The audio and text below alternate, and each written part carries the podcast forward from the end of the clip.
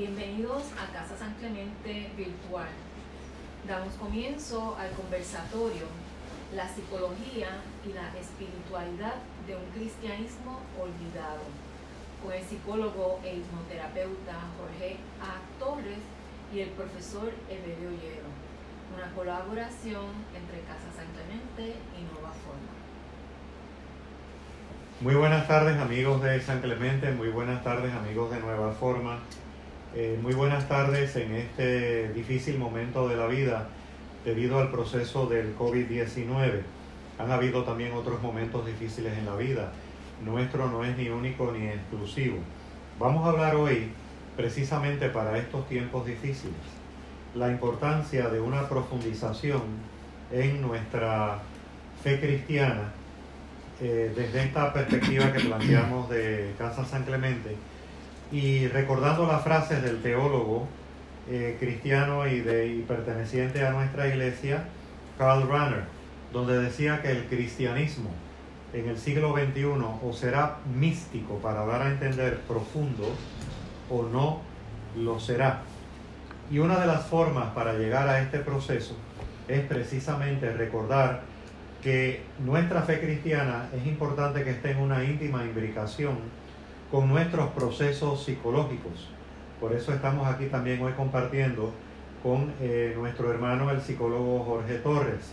En añadidura, el elemento de no olvidar que hoy, a partir del Papa Francisco, tenemos un proceso de diálogo intrarreligioso e interreligioso muy afortunado debido a su mística este, predominantemente franciscana. En ese sentido, entonces, eh, vamos a hablar muy en particular de un cisma y no nos referimos a ese cisma dentro de la fe cristiana que usualmente conocemos, como lo es el cisma o la separación que hubo entre Iglesia Católica Romana y la Reforma Luterana en Alemania. Estamos hablando de un cisma anterior, en el año 1054, entre la Iglesia Ortodoxa del Oriente y la Iglesia, la Iglesia Católica en Occidente. Vamos a hablar sobre eso porque hay una exquisita profundización ahora con el diálogo intrarreligioso, sobre todo a partir del Papa Francisco, que ya viene desde Pablo VI, con nuestros hermanos de la Iglesia Oriental, tanto aquellos que están en comunión con Roma como aquellos que no están. Hay una gran exquisitez en términos de los padres del desierto y hay una gran exquisitez en términos del tema de la conversión. Y recordando a Karl Rahner, Ahora en esta época de diálogo intrarreligioso, de diálogos, de conversaciones, a pesar de las sombras en las cuales vivimos, hay todavía afortunadamente y siempre las habrá luminosidades, pues vamos encaminados a ese diálogo imbricado también con el proceso psicológico humano de la transformación o como se ha conocido en nuestra fe cristiana la conversión, eh, que es mucho más que las palabras que nos evocan Vamos a comenzar con una oración que está dedicada, es dirigida, fue hecha por Calixto el Patriarca de la Iglesia Oriental. Dice, oración en el inicio del conocimiento. Muchas cosas, Señor, me han venido a la mente, sobre las cuales he reflexionado, pero no hay nada que pueda comprender del todo, con absoluta certeza y para siempre. No hay nada que de una manera u otra no escape a mi conocimiento, y es que soy incapaz de conocer simple y totalmente. Miro el cielo, la tierra, el aire, el agua y el fuego, y no consigo saber en qué consisten y cuál es su naturaleza. Un simple cabello, la cosa aparentemente más insignificante, apenas ya perceptible a nuestros sentidos no percibimos cosa alguna en el momento en que se gesta. Con suerte algunas las captamos con el tiempo y progresivamente. Pero ¿qué sé yo de la esencia de un cabello? Por eso te ruego, Señor, que me libres de la presunción que me hace juzgar y condenar a los demás. Sosténme con tu brazo poderoso, pues no tengo ni la capacidad ni la virtud necesaria para adquirir tan sabia disposición carezco de toda inteligencia y, y desconozco el poder de la sabiduría. Pero me abandono, oh Señor, por tu gracia, a lo que podemos llamar la divinización en ti y a la unión sobrenatural contigo, que proviene de la acción divina tuya, que te es propia, y de una inteligencia que solo proviene de ti. Amén. Pues bien, vamos entonces a dar comienzo con mi hermano Jorge. Eh, muy buenas tardes, Jorge, este, aquí presente, y vamos a dar comienzo a un sentido muy significativo y vamos a ver esa imbricación entre los procesos psicológicos y teológicos en términos de la fe cristiana, trayendo las nociones claves, unas nociones claves, por ejemplo, de los maestros del Oriente como Evagrio Póntico, Isaac el Sirio, Juan Clímaco, Máximo el Confesor, Gregorio el Sinaíta y Gregorio Palamás. Sabemos que no le vamos a poder hacer justicia a todos en estas dos horas, pero sobre todo, ¿qué mencionan ellos con respecto al aspecto de la conversión?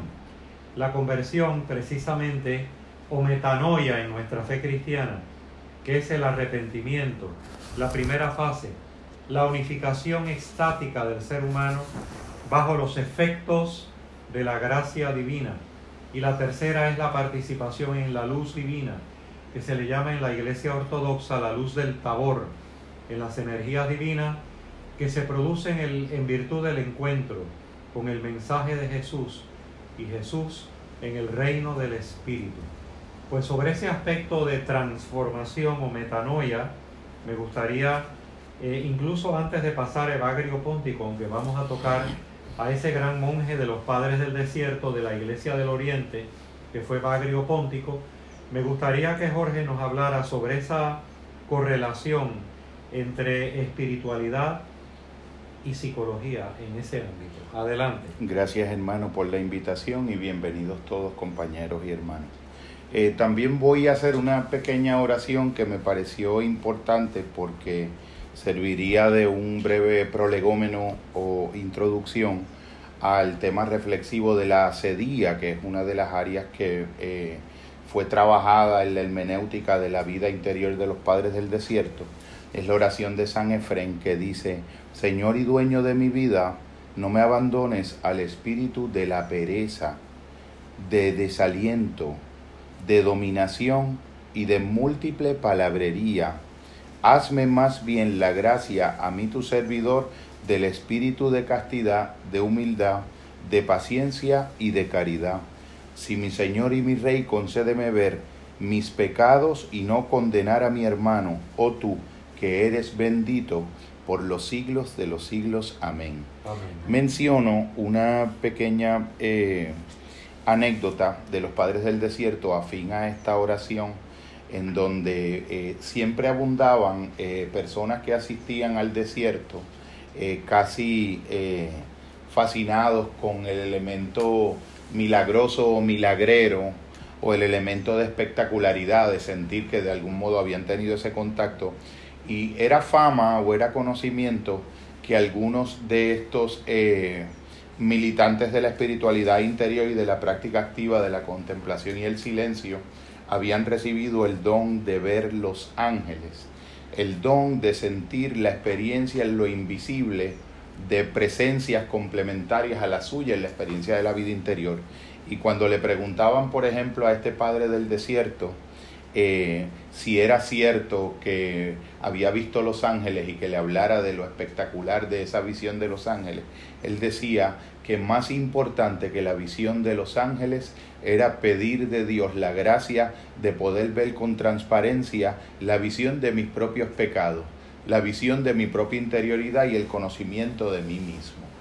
En, la, en el elemento de Karl Rahner, que siempre planteó que el siglo venidero, que es precisamente en el que estamos, porque lo planteó en el siglo XX, el siglo XXI sería místico o no será.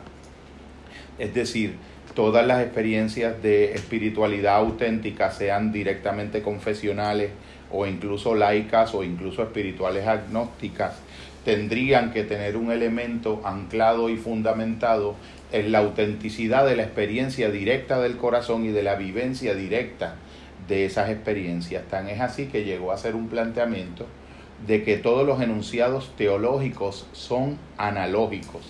Hasta cierto punto, al tú plantear que todos los enunciados teológicos son analógicos, tú abres un horizonte de una epistemología abierta donde los quehaceres de la teología se emparentan y se entrecruzan con las experiencias de lo que es la fundación de lo real por lo poético y la fundación de la experiencia de lo que puede ser comunicado por la mediación del lenguaje. Eh, Antonio de Melo, también otro gran pensador que es una resonancia en nuestras eh, coordenadas contemporáneas, a estos pensadores siempre solía decir que la teología era el arte de contar historias acerca de lo sagrado que no puede ser conocido y la mística era el arte de aprender a vivir desde lo profundo la experiencia eh, de esas eh, historias. Cuando el compañero eh, me invita a esta experiencia y estamos un poco explorando la interseccionalidad entre la relevancia que tienen las espiritualidades antiguas y son adecuadamente traducidas y y experiencia en un proceso adecuado de hermenéutica que haga un puente a nuestras comprensiones contemporáneas, una especie de proceso eh, piagetiano de asimilación y acomodación cognoscitiva de esas nomenclaturas, pero logrando extraer lo profundo de esas experiencias, me parecía que era esencial resaltar eh, toda la profundidad psicodinámica eh, 20 eh, siglos anteriores a Sigmund Freud, de un evagrio póntico que fue un sondeador de los abismos de lo que hoy le llamamos el inconsciente eh, humano. Hay quien ha pensado que los padres del desierto representan un linaje y una tradición de las mejores de los mejores seres que han logrado pensar a profundidad los misterios y las inefabilidades de lo humano al interior de la historia del pensamiento. Fíjate, y, en alusión a este aspecto en particular que estás mencionando y que ya lo estamos iniciando con Evagrio Póntico, una noción bien clave en las nociones, en las vivencias cristianas es la conversión o la metanoia. Y te cito textualmente de la, de, de la Iglesia Oriental, la tradición de lo que implica la conversión y qué implicaciones aquí ves de carácter también eh, que pueden ser complementadas por la dimensión psicológico, psicológica. Eh, tú como, como psicoterapista dice, la conversión tiene un sentido profundamente personal y ontológico más que moral. Metanoia viene de meta, que quiere decir retorno, y de noeo, que significa nuestro abandono de lo real, individual o colectivo. En otras palabras, nuestra conciencia separada del corazón, para utilizar ese lenguaje analógico que acabas de mencionar, se ve abandonada a las pulsiones de la naturaleza y como hipnotizada por el mundo de las ideas y los razonamientos.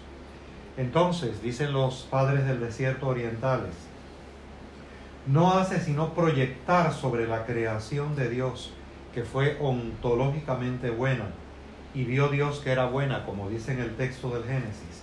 Lo que los espirituales llaman una tela de araña, para seguir, ¿verdad?, con esa analogía, un sueño, un espejismo, haciéndose así cómplice, cito textualmente a los padres del desierto, de los artilugios del padre de la mentira. Este término de mentira hay que entenderlo en el sentido personal y ontológico, pues la libertad queda como sublevada, propensa al error, propensa al error y propiciando al no ser una existencia paradójica e irreal. Seréis como dioses. Sin Dios, el ser humano se transforma en un pequeño Dios de sí mismo y del mundo, y será rey sin necesidad de tener que ser sacerdote ni de ofrecer el mundo en amor incondicional. Y termino ahora con una última frase para ver tu opinión en esta, tu reflexión, ¿verdad, hermano? En este sentido. El ser humano se mueve hoy en día, y esto es opinión de los ortodoxos, de nuestros hermanos de la Iglesia Ortodoxa, furiosamente en la inmanencia, cambiando la tierra prometida, terminando por gritar viva la muerte, desdoblándose en un juego de espejismos, hasta que surge, como en las novelas de Fedor Dostoyevsky, una especie de alter ego, un doble luciferino.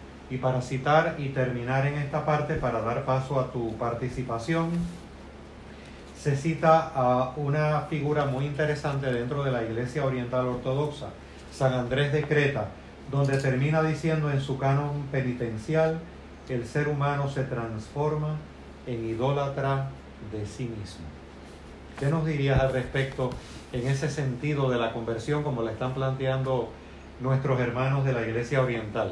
La, el, yo quiero usar como ejemplo paradigmático uno de los primeros antecedentes históricos, que es el compañero Evagrio Póntico, una especie de segundo arquetipo, la primera generación arquetipal siendo eh, San Antonio del Desierto, por la vía de la geografía que de él realizara eh, San Atanasio, que se convirtió en un modelo de narrativas, de anécdotas ejemplarizantes para los practicantes de la vida contemplativa.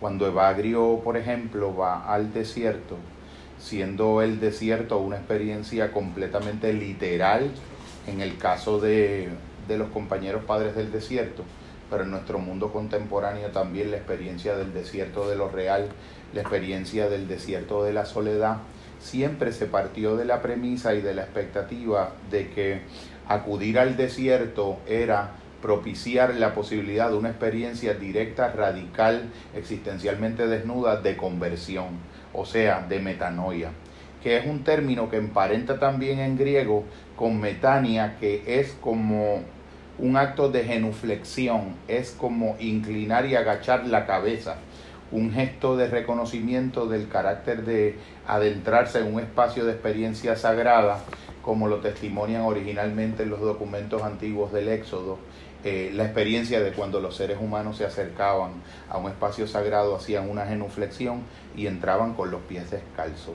Cuando Evagrio Póntico entra con los pies descalzos al desierto, a tener una experiencia directa de lo real último, una experiencia directa de lo real infinitamente infinito y absoluto, por ende una experiencia de Dios, se encuentra con una barrera de sus ocho malos pensamientos. Interesante. La experiencia de los ocho malos pensamientos, que uno de los elementos etimológicos fascinantes en los escritos de Evagrio. Él le llamaba los logismoi. Los logismoi. que, que, traducirían también pensamiento en algunos eh, párrafos de sus escritos y en el Gnosticos eh, traduce como, como demonio o como pensamiento. Pudieras traducir con una cierta flexibilidad interpretativa los ocho malos pensamientos, los ocho malos daimones o demonios, las ocho malas tentaciones, como una barrera entre el ser humano y Dios, y entonces entra en una exquisita descripción fenomenológica que nos las deja en, en herencia en sus libros de la secuencia progresiva de todos estos impedimentos en la soledad y en el silencio de poder tener la contemplación definitiva de la visión de la totalidad, de la penetración en la causa última, por ende la experiencia mística de Dios. Fíjate que el primer pensamiento, en términos de Bagrio Póntico, ah, incluso antes de los ocho, es que el amor es primero a sí mismo, está el amor a sí mismo. Después de esto los ocho, ¿no? En total coincidencia también con Andrés de Creta, con San Andrés de Creta, que dice que el ser humano es idólatra de sí mismo, que somos idólatras de nosotros mismos. Un reconocimiento en términos psicológicos de nuestro egocentrismo. Por lo tanto, estas tentaciones, que van a ser ocho, ¿verdad? La gula, la avaricia, la sedia, la tristeza, la ira, la vanidad, el orgullo, la lujuria. Eh, ¿Cómo pudiéramos verla en términos precisamente el enfoque en San Clemente es integrar la dimensión espiritual cristiana con la dimensión psicológica. ¿Cómo pudiéramos ver eso para un proceso de transformación interior? Porque eso es la conversión, una transformación de pasar de que el centro seamos nosotros mismos a que el centro sea esa realidad que en nuestro limitado lenguaje le llamamos Dios. Eh, yo quiero acudir para el intento de un comienzo de respuesta eh, a tu pregunta a un compañero de una tradición hermana, Thich Nhat Hanh, monje vietnamita, que haciendo una hermenéutica del, del Sermón del Monte, cuando eh, llega a hacer el apalabramiento de bienaventurados los pobres de espíritu, porque de ellos es el reino de los cielos, hace la interpretación de que la, a lo que se refiere el texto en su sentido esotérico último, ser pobres de espíritu es ser tan ricos en el espíritu que en el espíritu no quede otra cosa que espíritu mismo, dando a entender con esto la tendencia que tiene el espíritu de quedar de algún modo identificado con las propias ideaciones del pensamiento, identificado con las imágenes de los objetos que sobre el pensamiento pasan por la vía de la sensación, por la vía de la evocación de la memoria, que es una de las fuentes de tentación que también es descrita con una exquisitez psicodinámica que sería casi la incomparable envidia de un Sigmund Freud, con una hondura eh, totalmente sorprendente. En el caso de la filautia o el amor de uno mismo, la tendencia a pulsionar, a sentirse autocontenido, la, en el caso de Bagrio Póntico es como un primer renglón que se va de alguna manera trascendiendo y dejando atrás, pero regresa en el umbral de la, del vencimiento de los siete eh, tentaciones posteriores y explica lo siguiente que a mí me parece particularmente traducir hoy tentaciones como en términos psicológicos eh, salvando las distancias, ¿verdad? Espacio-tiempo, evagrio póntico. Eh, evagrio póntico estamos hablando de un proceso del año 345 al año 399 después de Cristo. De hecho, en ese contexto había un trasfondo eh, sociocultural muy duro, las invasiones bárbaras al imperio romano. Muchos deciden irse al desierto, y ahí los padres del desierto, para encontrar una vida con significado, una vida con sentido. De alguna manera, este aspecto, eh, Jorge, me trae a relación lo que ha planteado tanto el filósofo contemporáneo Jung Shul Han al referirse a esta sociedad cargada de información como el enjambre pues, pues, igualmente había un enjambre en aquella época donde había una gran, unas grandes convulsiones políticas, económicas, sociales, culturales, que llevan a una búsqueda en el desierto como hito de soledad para encontrar esa realidad que en nuestro limitado lenguaje llamamos Dios. Pero ahora voy a la pregunta.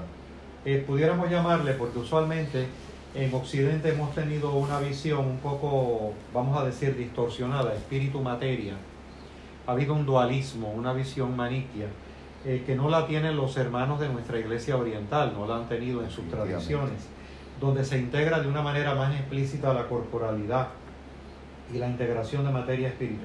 Pudiéramos llamarle a estos ocho puntos de los cuales tú vas a hablar como la gula, la avaricia, la sedia, la tristeza, la ira, la vanidad, el orgullo, para autoconocernos, pudiéramos llamarle a esas llamadas tentaciones que eran tentaciones de espejismo, no tenían que ver estrictamente con lo sexual. Con lo sexual tendría que ver tal vez la lujuria, pero está el orgullo, la vanidad. Pudiéramos llamarle identificaciones. Definitivamente, podemos llamarle por un lado identificaciones, pudiéramos llamarle secos de cognición, errores de pensamiento, ideas irracionales en el modelo de Albert Ellis, procesos psicodinámicos del inconsciente personal, eh, elaboraciones de lo inconsciente como resultado de los mecanismos de defensa, pudiéramos llamarle también en taxonomías clínicas pensamiento intrusivo, pudiéramos llamarle eh, procesos de trastornos obsesivos compulsivos, pudiéramos llamarle anedonia, pudiéramos llamarle distimia, o sea que hay una rica nomenclatura contemporánea que permite establecer unas correlaciones y nexos muy precisos de comprensión. de Valerio Póntico y la psicología. Definitivamente. Hay, hay uno que me, que me, me encantaría detenerme brevemente para resaltar, que es como el, el, regreso de la filautia como forma eh, más sutil de tentación al final del camino el del hombre. a sí mismo, la filautia. Sí, el, Evagrio plantea que cuando el ser humano en el desierto ha logrado una interioridad que ha ido afrontando resilientemente y satisfactoriamente esa lucha interior, eventualmente eh, los demonios o los ocho malos pensamientos tienden... Como la gula, la avaricia, la sedia, la tristeza, la ira, la vanidad, el orgullo, la lujuria. Tienden a tener Sí. una contracción y se retiran de la presencia del pensamiento y del alma porque saben estratégicamente, y este- esta es la sutileza, saben que tan pronto el hombre experimente, el ser humano experimente, la serenidad de la ausencia de esos pensamientos perturbadores, va a aflorar en él muy posiblemente nuevamente el pensamiento del yo. El ser humano va a pronombrar ese proceso y va de algún modo a adueñarse de la idea de que fue él el que ha vencido Que autor, los sí. demonios, fue el autor de esa experiencia del vencimiento en la lucha interior, siendo catapultado de regreso a la filautia por la vía de el amor a sí mismo. la soberbia y el orgullo. idólatra de sí mismo. La experiencia, la experiencia que los griegos le hubiesen llamado el ibris o el sentido infatuado de autovanagloria del propio yo, sintiendo que es él la fuente última de ese resultado, de esa victoria por sobre esos ocho malos pensamientos o perturbaciones. Por lo tanto, ya estamos empezando a ver aquí en Evagrio Póntico eh, y en esta dimensión que tanto gusta en San Clemente, ¿verdad? El elemento de integrar la espiritualidad y en este caso la espiritualidad cristiana con el saber psicológico que hoy poseemos. Eh, hay lo que se llama una sinergia.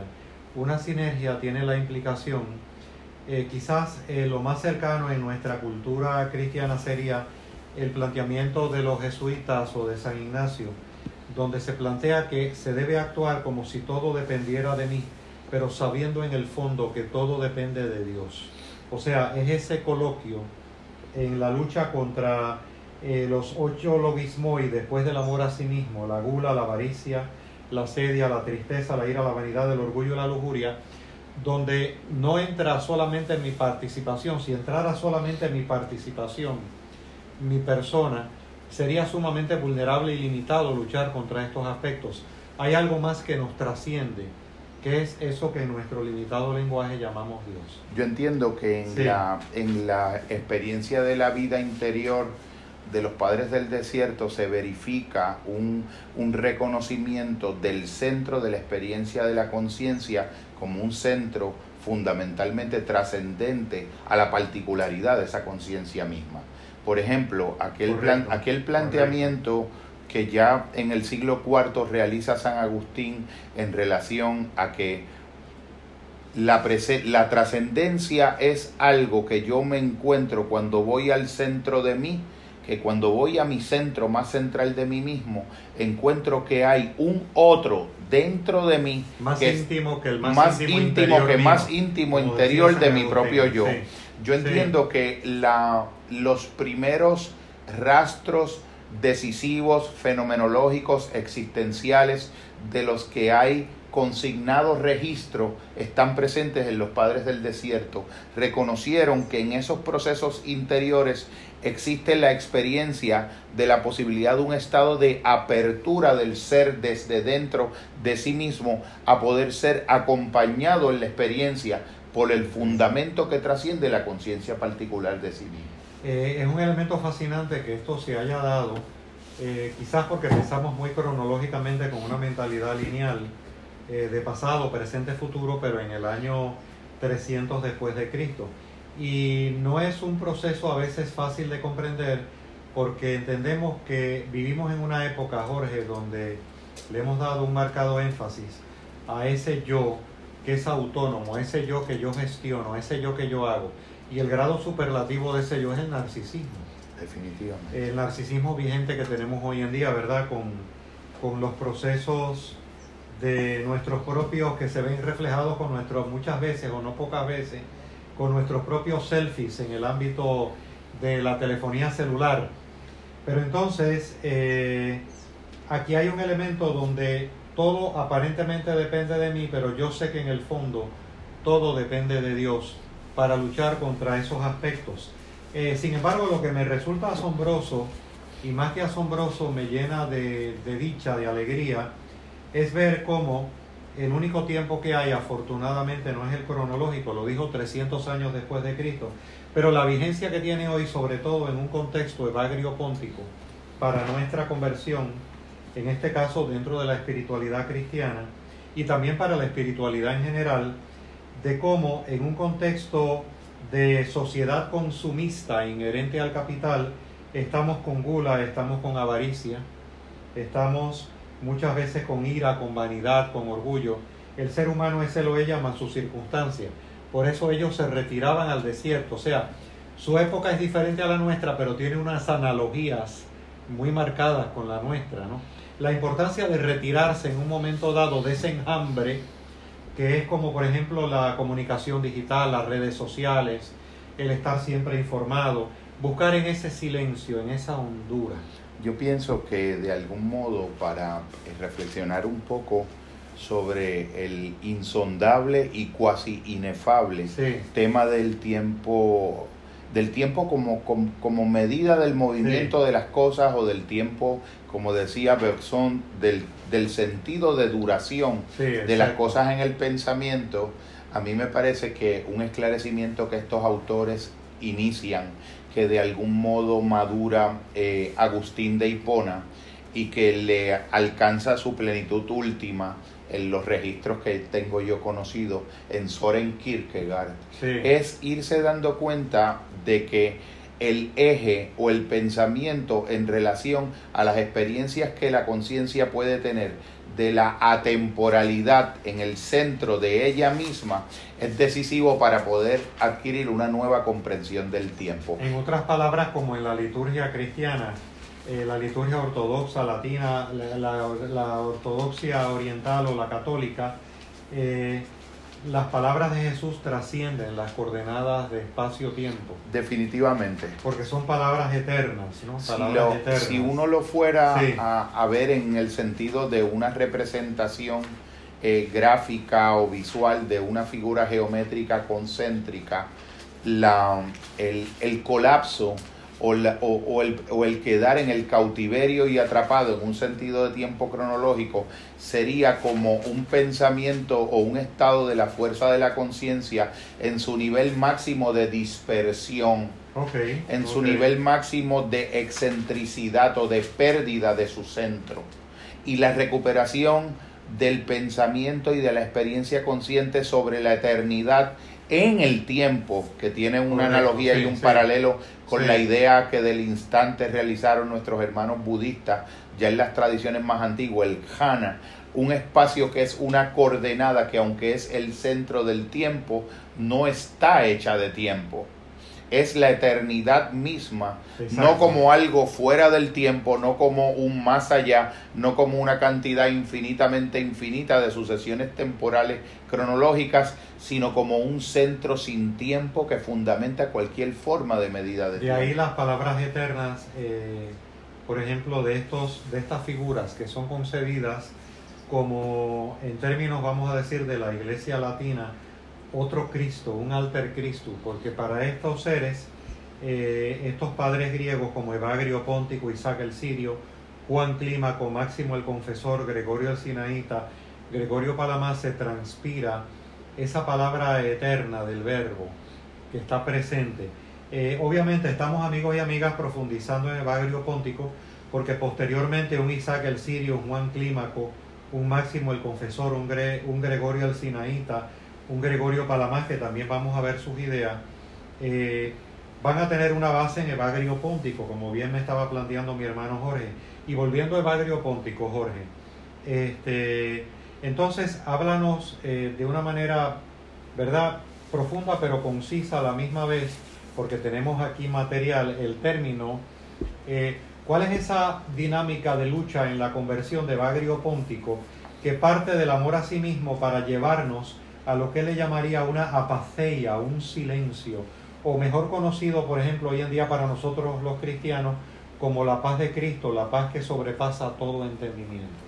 La paz que sobrepasa todo entendimiento comienza cuando termina el flujo incesante de la rumiación del pensamiento. Muy bien. Eh, eso es una experiencia eh, que hermana lo mejor de la tradición de los padres del desierto, con lo mejor del pensamiento originario búdico y con otros pensamientos y otras grandes tradiciones incluso de tipo chamanístico también. Pero quisiera para poder contestar la pregunta sí, adelante, adelante. Eh, acudir al propio Evagrio Póntico y hacer una pequeña cita eh, textual. Y amigos y amigas antes de la cita textual Evagrio Póntico que les va a leer directamente Jorge es la figura medular en los padres del desierto en términos de esa iglesia oriental de la cual nos estamos nutriendo, de nuestros hermanos de la iglesia oriental que tienen tanto comunión con Roma como aquellos que no la tienen. Qué frase más bella, por ejemplo, de la iglesia ortodoxa rusa, la frase de es mejor encender una vela que maldecir la oscuridad, sobre todo en tiempos difíciles ahora como el COVID-19. Eh, Adelante. gracias, hermano. Eh, dice Evagrio Póntico en este pequeño apotecma, que es la traducción de aforismo. La purificación del alma por la plenitud de las virtudes hace inquebrantable la actitud de la inteligencia y, puntualiza y subraya el texto el carácter mayúsculo de la letra I de inteligencia, inteligencia en su sentido mayúsculo, y la vuelve apta para recibir el estado que se busca. La oración es una conversación de la inteligencia con Dios es decir, el estado más alto en el que puede encontrarse el alma es el estado de diálogo íntimo consigo mismo que a la misma vez se convierte paradójicamente con el diálogo con el gran otro que está más al centro de mí mismo que yo al centro de mí mismo. San Agustín. El hermano Platón también decía que la filosofía es un acto del diálogo del alma consigo misma que ve, ves todas estas, estas eh, analogías entre filosofía y teología. Estas analogías sorprendentes. También hay un planteamiento donde dice, la oración sin distracciones es la intelección más alta de la inteligencia. Por lo regular, cuando se habla de la oración, se tiende a hablar de una actividad más jaculatoria, más eh, verbosa, más discursiva, más eh, plagada de afecto, pero sin tener compleja cognición al interior de ella. Evagrio dice, la oración sin distracciones es la intelección más alta de la inteligencia. Es el proceso de aprehender la verdadera interioridad de las cosas y usa la palabra recibir. Asocia la experiencia que los griegos le llaman el nous, o la inteligencia o el espíritu como una función que no solamente razona y piensa la realidad, sino que puede entrar en estados que faciliten estados contemplativos en donde el conocimiento es algo que es recibido.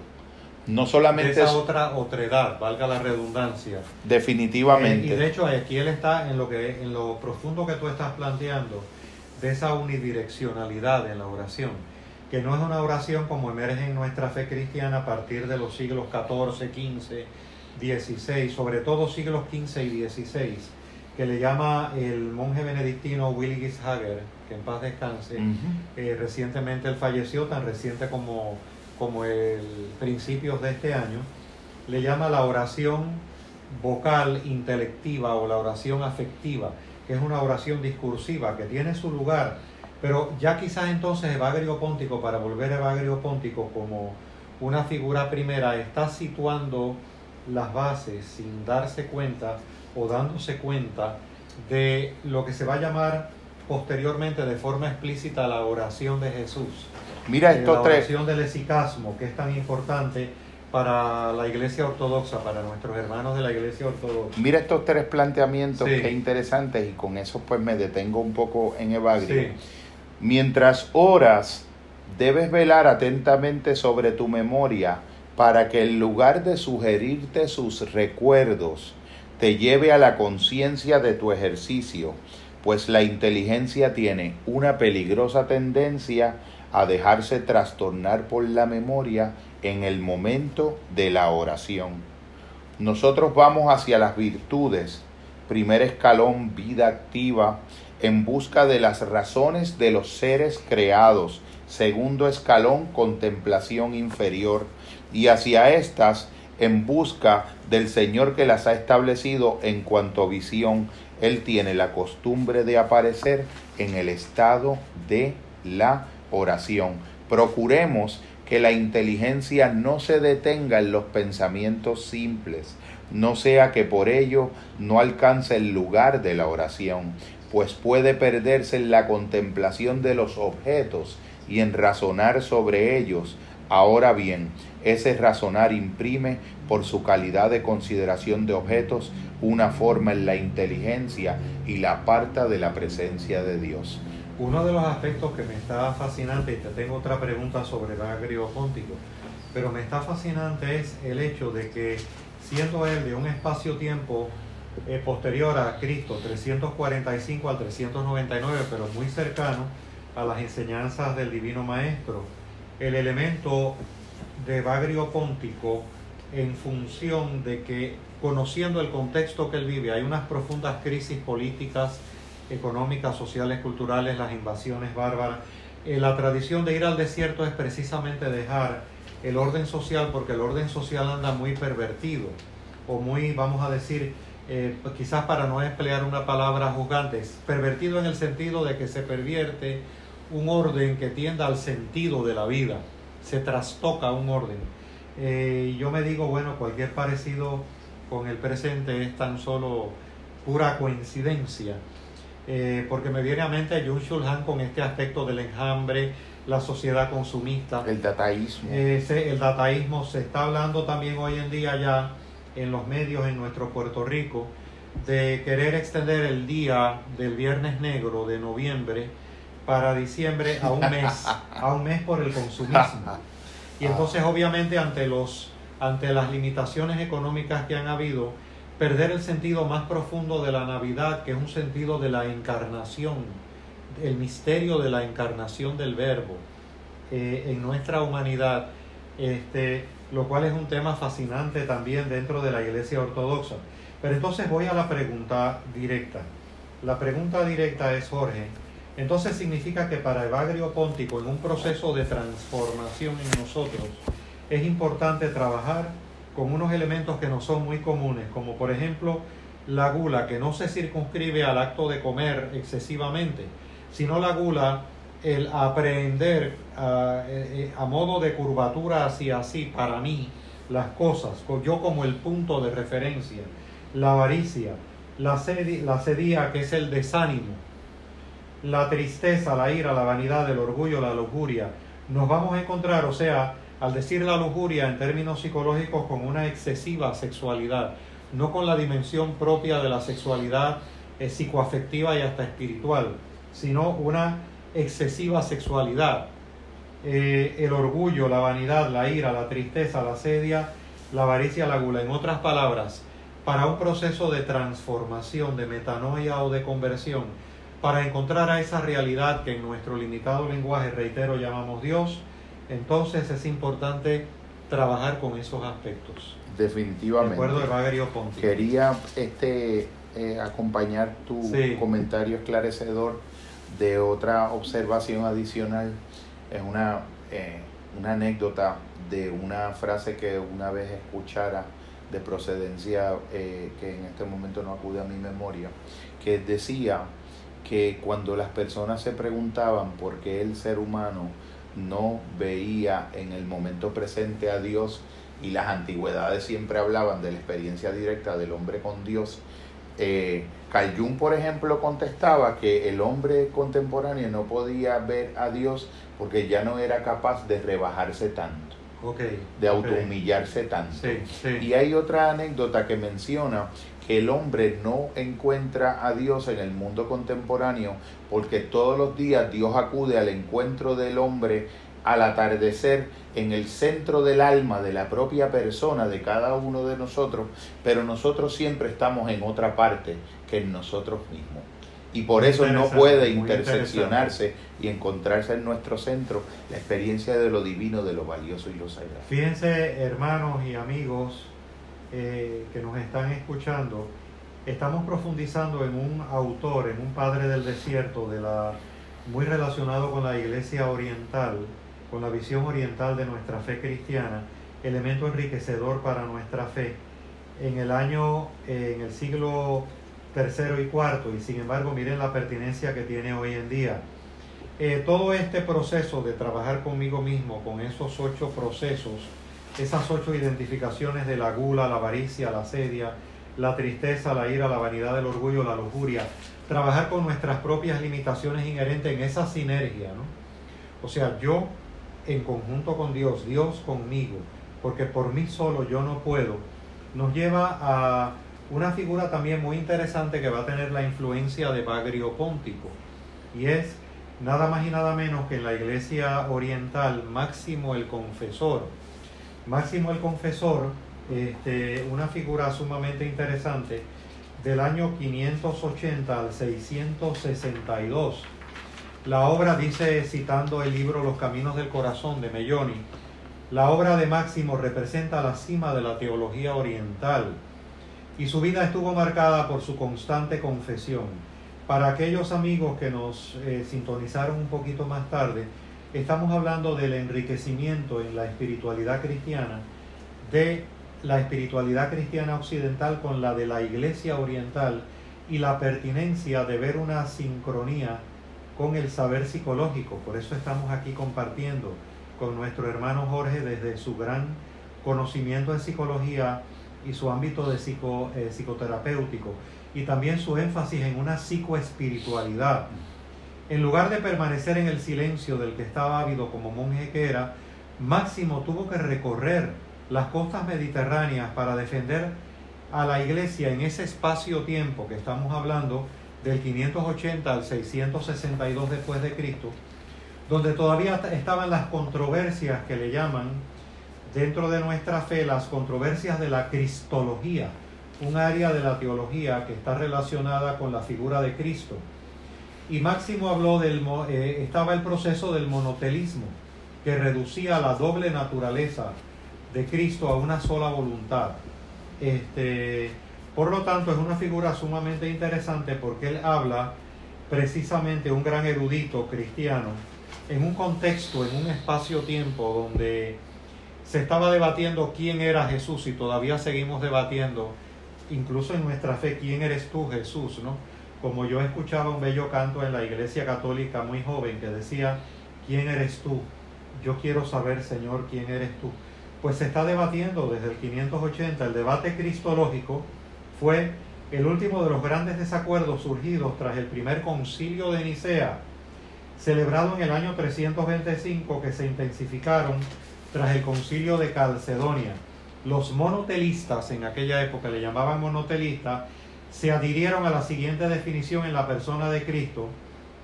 Eh, en la persona de Cristo se unieron dos naturalezas, una humana y una divina. Sin embargo, añade que Cristo tenía únicamente, decían los monotelistas, una voluntad divina y ninguna humana.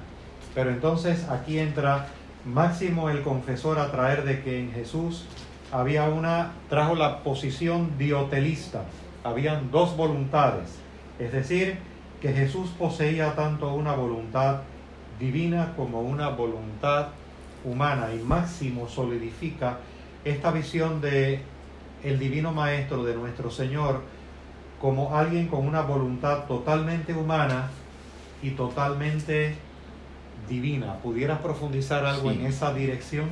Quería mencionar... Eh, y las implicaciones psicológicas. tratar de hacer una... Estaba haciendo unas anotaciones aquí mientras eh, reaccionaba interiormente a tu lectura del monotelismo de Máximo Confesor. vino a mi mente que la, solución teológica que Máximo le encuentra a este problema eh, me genera una resonancia con Paramahansa Yogananda, este yogi de la India. Que, tanta admiración ha tenido por Cristo. definitivamente, que siempre comentaba que en el proceso de cualquier gran logro humano, eh, decía lo siguiente, si lo vieras como una ecuación, Dios pone el 50%, tus gurúes y maestros preceptores del camino y el conocimiento en general ponen el 25% y tú, tu individualidad, pone el 25%. Pero entonces añadía algo genial que es en lo que quiero detenerme. Decía, pero nunca te olvides que el 25% que tú pones en la ecuación es el 100% de ti mismo. Correcto, correcto. Siempre a mí me pareció que había una... Volvemos a la sinergia. Había una... Aquí está la resonancia de Bagrio Ponti. Había como una, una especie de astucia luminosa de poder entender que en el corazón humano podía haber la proclividad de leer eso como si dijéramos en una ecuación aritmética simple. Si yo tengo que poner en un conjunto de un 100% el 25% de algo, yo lo que tengo que poner es la cuarta parte de mí mismo en ese algo. Pero eh, Yogananda captando, y esto tiene una resonancia incluso con San Agustín. Y de hecho en las parábolas de Jesús también está presente, en la parábola de los trabajadores. O sea, hubo unos trabajadores que estaban trabajando desde temprano en la mañana y hubo unos que se incorporaron más tarde. Pero ¿de qué trabajo estamos hablando? No estamos hablando del trabajo de la agricultura, sino el trabajo en función de transformarnos, de la metanoia, de la conversión. La manera en que, en que yo estoy viendo esto, que... Y, fíjate, para que tú continúes, entonces los trabajadores en la parábola de Jesús que llegan más tarde reciben el mismo salario que los que llegan, habían llegado más temprano y hubo una protesta de los trabajadores. Pero entonces Dios, que simboliza el, el, que administra el salario, dice que este, eh, estamos está insinuando, hay un trabajo diferente. El trabajo es un trabajo que es muy diferente a nuestros trabajos humanos.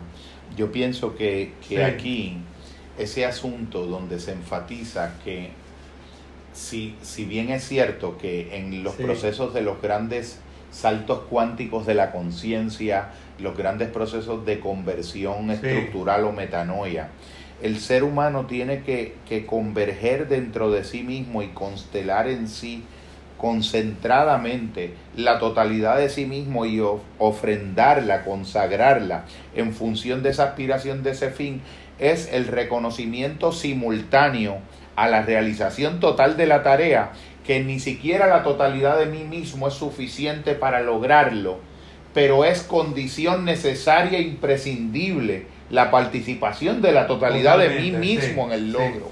Si, por ejemplo, eh, lo dijera, yo estaba aquí anotando, que de algún modo, si lo vieras desde una perspectiva de cómo la psicoespiritualidad entendería esto, tú pudieras decir que el, la, historia la historia de la conciencia humana y todo el conjunto de todas las formas de proceso espiritual, psicoespiritual que en esa historia humana han existido, tienen alguna variante de alguna forma de dialéctica o de alguna forma paradójica entre lo que podemos llamar el mérito y la gracia, el esfuerzo y el resultado, la causa y el efecto. Me viene a mente un cántico en la iglesia que dice, yo puse mi esfuerzo, yo puse mi afán, tú pusiste, Señor, lo demás.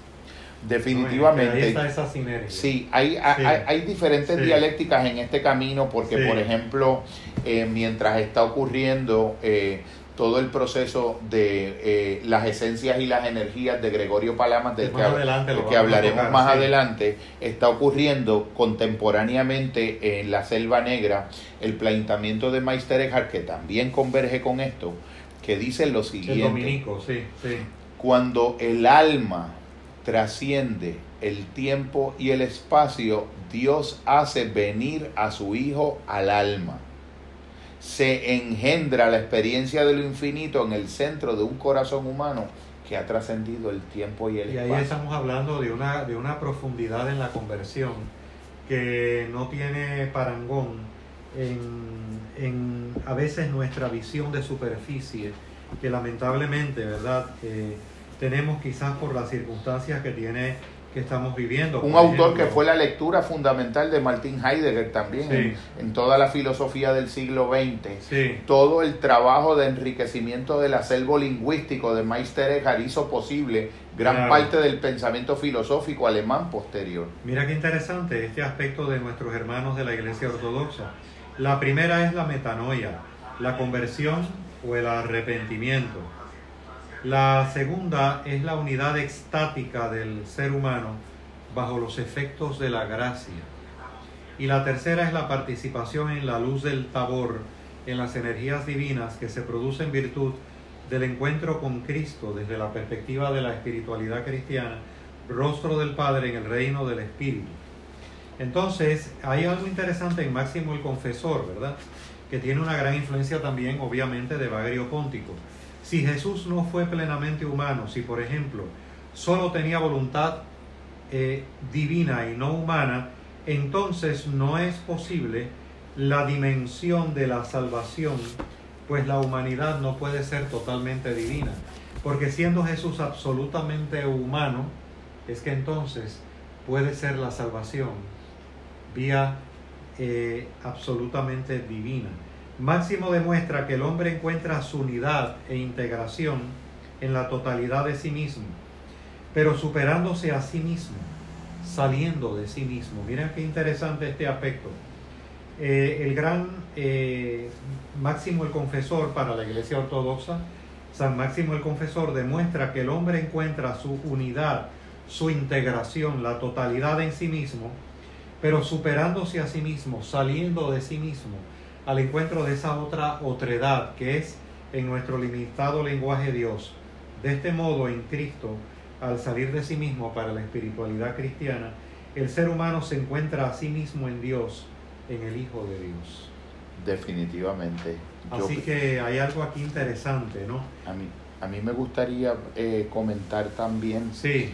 que en relación a una a una adecuada aprehensión semántica de todo lo que implican estos autores.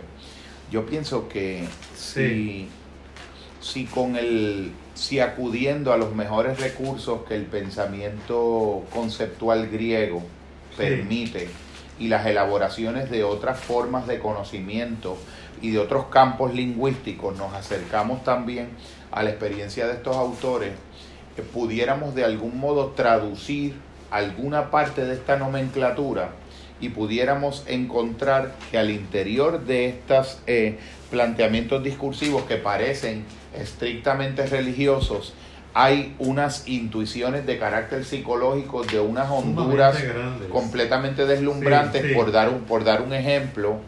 Eh, me, me, ha parecido a mí, como parte del proceso de la lectura de estos autores, la manera en que entiendo que los, los padres del desierto y sobre todo aquellos que fueron en su formación inicial eh, estudiantes del pensamiento griego, lograron extender y llevar más allá la, la comprensión de muchos de los conceptos que eran el herramientaje conceptual fundamental para el pensamiento claro y distinto griego. Por ejemplo, el, el, por citar brevemente un ejemplo, el caso del, del o entender que la función de la inteligencia es una función que abre, se abre en dirección del movimiento a las cosas para procurar el entendimiento inteligible de ellas, pero que esa función de la inteligencia en un sentido pasivo y contemplativo crea las condiciones de que esa función sea una función receptora de algo que ella no puede proveerse a sí misma, pero sí puede crear las condiciones de poderlo recibir en calidad de revelación, de inspiración, de bendición, de gracia, de sincronicidad. En otras palabras, yo creo que eh, se torna medular en la dirección de este tema y vamos a pasar pronto a Isaac el Sirio.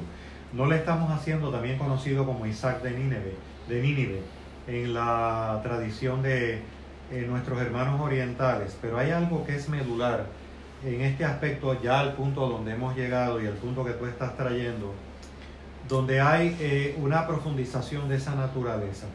Eh, y esto es bien importante y muy enriquecedor para nuestra fe cristiana, sobre todo para la iglesia latina, nuestra iglesia católica y máxime ahora, que incluso en el momento presente hay unos diálogos del Papa Francisco con los hermanos de la iglesia oriental y ortodoxa. ¿Qué se concibe por pecado dentro del contexto de la iglesia oriental, ¿qué se concibe por pecado, que lo hemos hablado anteriormente. el, el, podemos, el pensamiento oriental, eh, el pensamiento griego, o el, el, pensamiento del cristianismo ortodoxo griego y oriental, porque es una playa de, también de comunidades de tradiciones hermenéuticas, ha pensado el pecado más en el sentido de una infección que en el sentido de una infracción Cuando yo escuché esta exégesis de un pensador de la tradición ortodoxa, eh, quedé sobrecogido porque me fui en una, en una reflexión de cómo la imagen desde la cual tú te representas, la comprensión de algo, puede servir de esclarecimiento en pensar mejor el mejor sentido de eso. Por ejemplo, cuando tú piensas el pecado desde la perspectiva o desde un concepto de infracción automática. De desobediencia, como por ejemplo se trae también en la reforma luterana. Exactamente, automáticamente te colocas en un marco de referencia jurídico, en un marco de referencia de deberes y obligaciones, en un marco de, referencia de obediencia y desobediencia, en un marco de, de referencia, por ende, de premio y de castigo, como la herramienta fundamental. La influencia en la iglesia latina y posteriormente con influencia de la iglesia latina, la reforma luterana, esa noción del derecho romano. Eh, Definitivamente, porque entonces cuando tú lo ves desde una perspectiva jurídica versus mirar la experiencia del pecado como una experiencia como análogo a lo que es la enfermedad del cuerpo, ya habíamos dicho originalmente que todos los pensamientos teológicos son analógicos.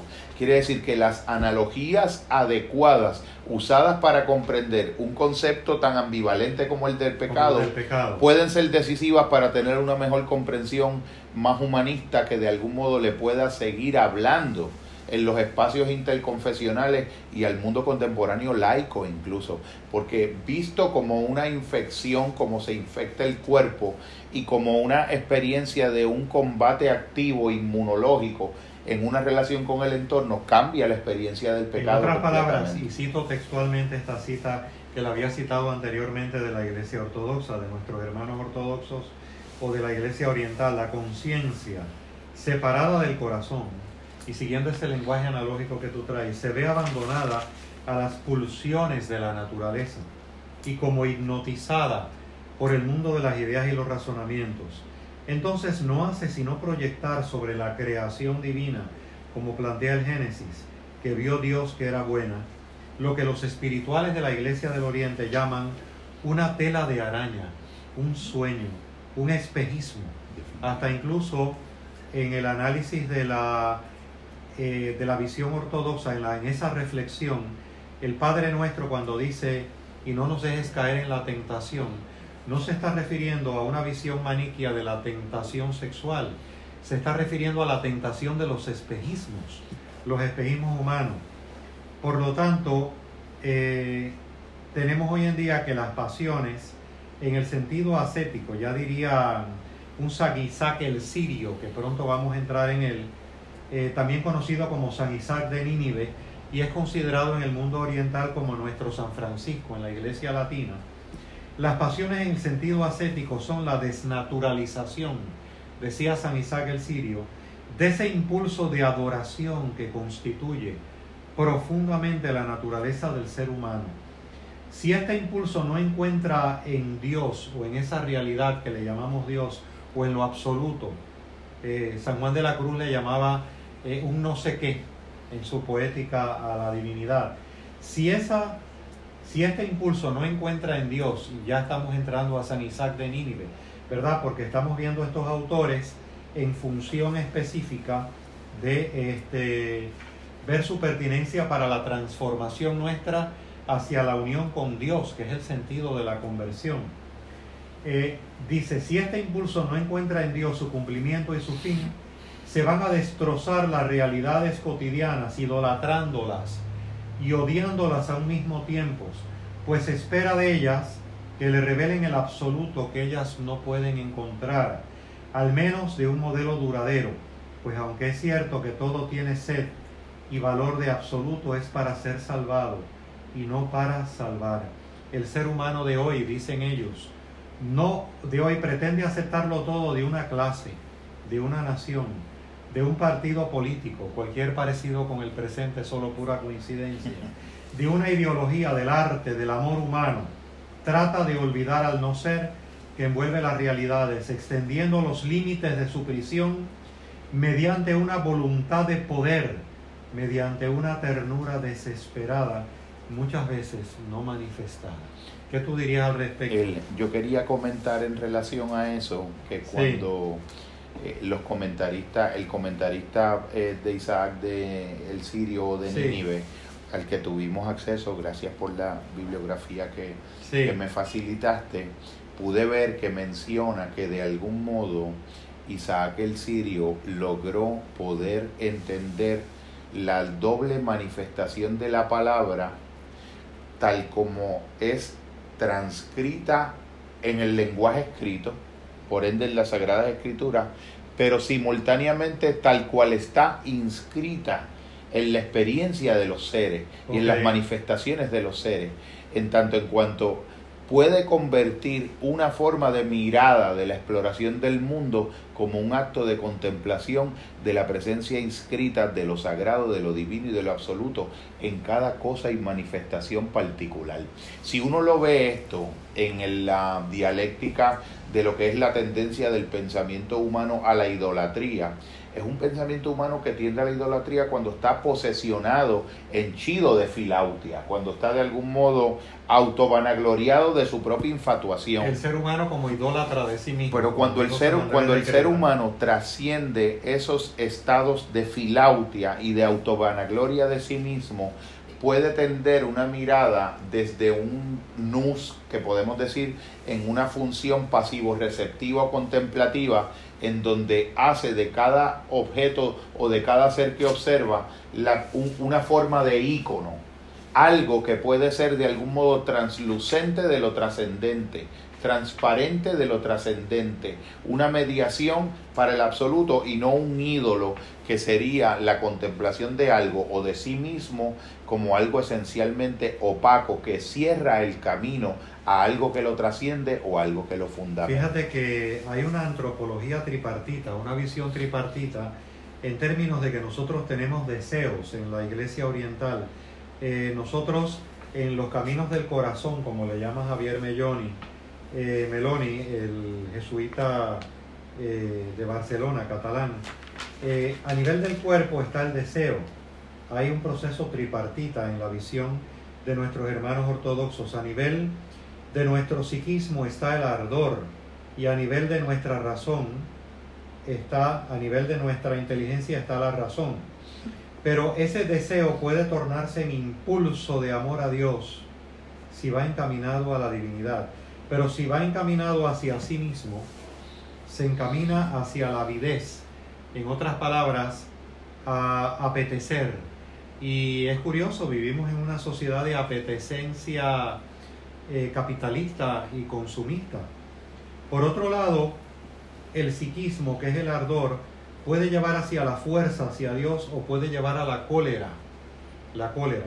Y por otro lado, la razón eh, viene a ser el receptor del espíritu cuando vamos hacia el espíritu, pero también puede ser el receptor del orgullo cuando nos dirigimos hacia nosotros mismos en esa filautia. Por lo tanto, aquí hay un deseo, un ardor y una razón que incluyen al cuerpo, al alma y al espíritu, al cuerpo, al psiquismo y a la razón, al cuerpo, al psiquismo y a la razón. Y esto es fascinante porque entonces en el año 640, al 740 un Isaac de Nínive, monje que buscaba la soledad del siglo VII, eh, monje de Siria, también era de Nínive, marca uno de los hitos del monacato oriental. Mira qué frase es más bella y me gustaría tu opinión y tu sentido en tu visión psicoterapista de la, de la vigencia que tiene, siendo algo del siglo VII. La esencia de Dios es amor. Algunas frases de Isaac de Nínive. Dios no es justo. Dios es amor sin límites. Eh, la vida es contemplación y vida, vida y amor.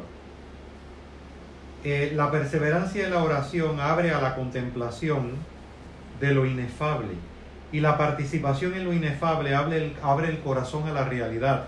Desde luego ya nos estamos acercando a esa oración que va a ser tan medular para la iglesia ortodoxa como la oración de Señor Jesús, ten compasión de mí.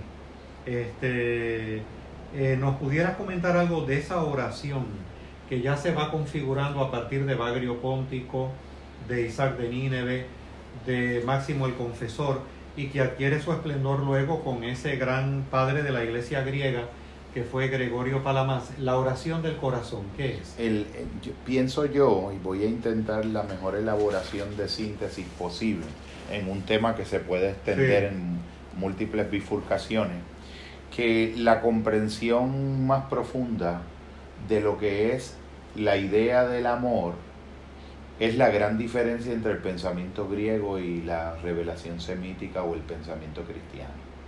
Eh, si tú eh, a un griego, y esto lo comentaba un profesor emérito de filosofía que tuve el honor de compartir su, su ser su discípulo, Francisco José Ramos decía que si un pensador creyente le dijera a un griego eh, que Dios es amor, el griego le diría, no, Dios no es amor, el amor es un Dios. y lo incluiría, incluiría el amor en, la personificación de, un Dios menor, de un, Dios menor. de diferentes eh, tipos de calado y diferentes tipos de manifestación o personificación.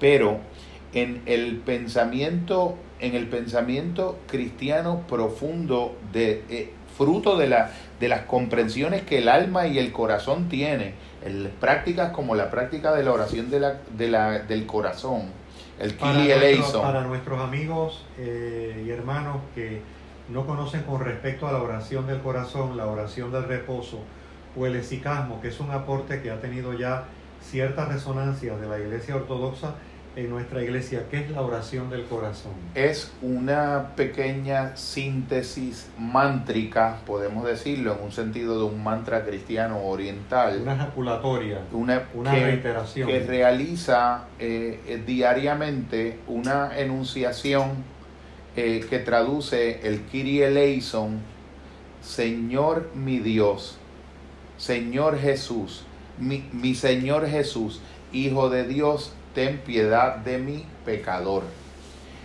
Lo maravilloso de, la de esa oración es todas las, todo el linaje y el caudal que la tradición de los orantes de esa oración han dejado como testimonio de las experiencias que han tenido, como regalos que el corazón y el intelecto han recibido en los estados contemplativos que propiciaba la apertura del corazón en esa oración del corazón. Por ejemplo, en el caso de Bagrio Póntico, que es un antecedente anterior en donde no estaba todavía codificada, pero tiene unos elementos precedentes, Evagrio eh, entendía que el amor o la caritas es la manifestación encarnada de la más alta ciencia, es la gnosis más alta.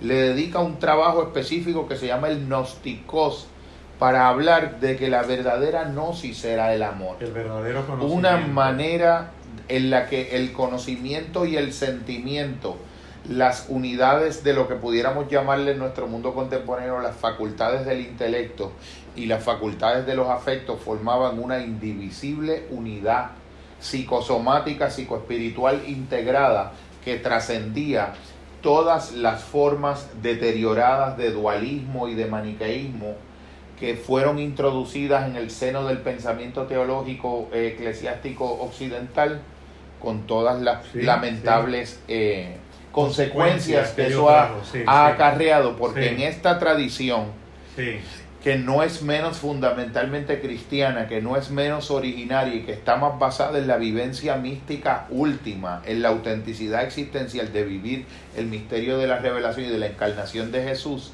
no existía una experiencia de dualismo.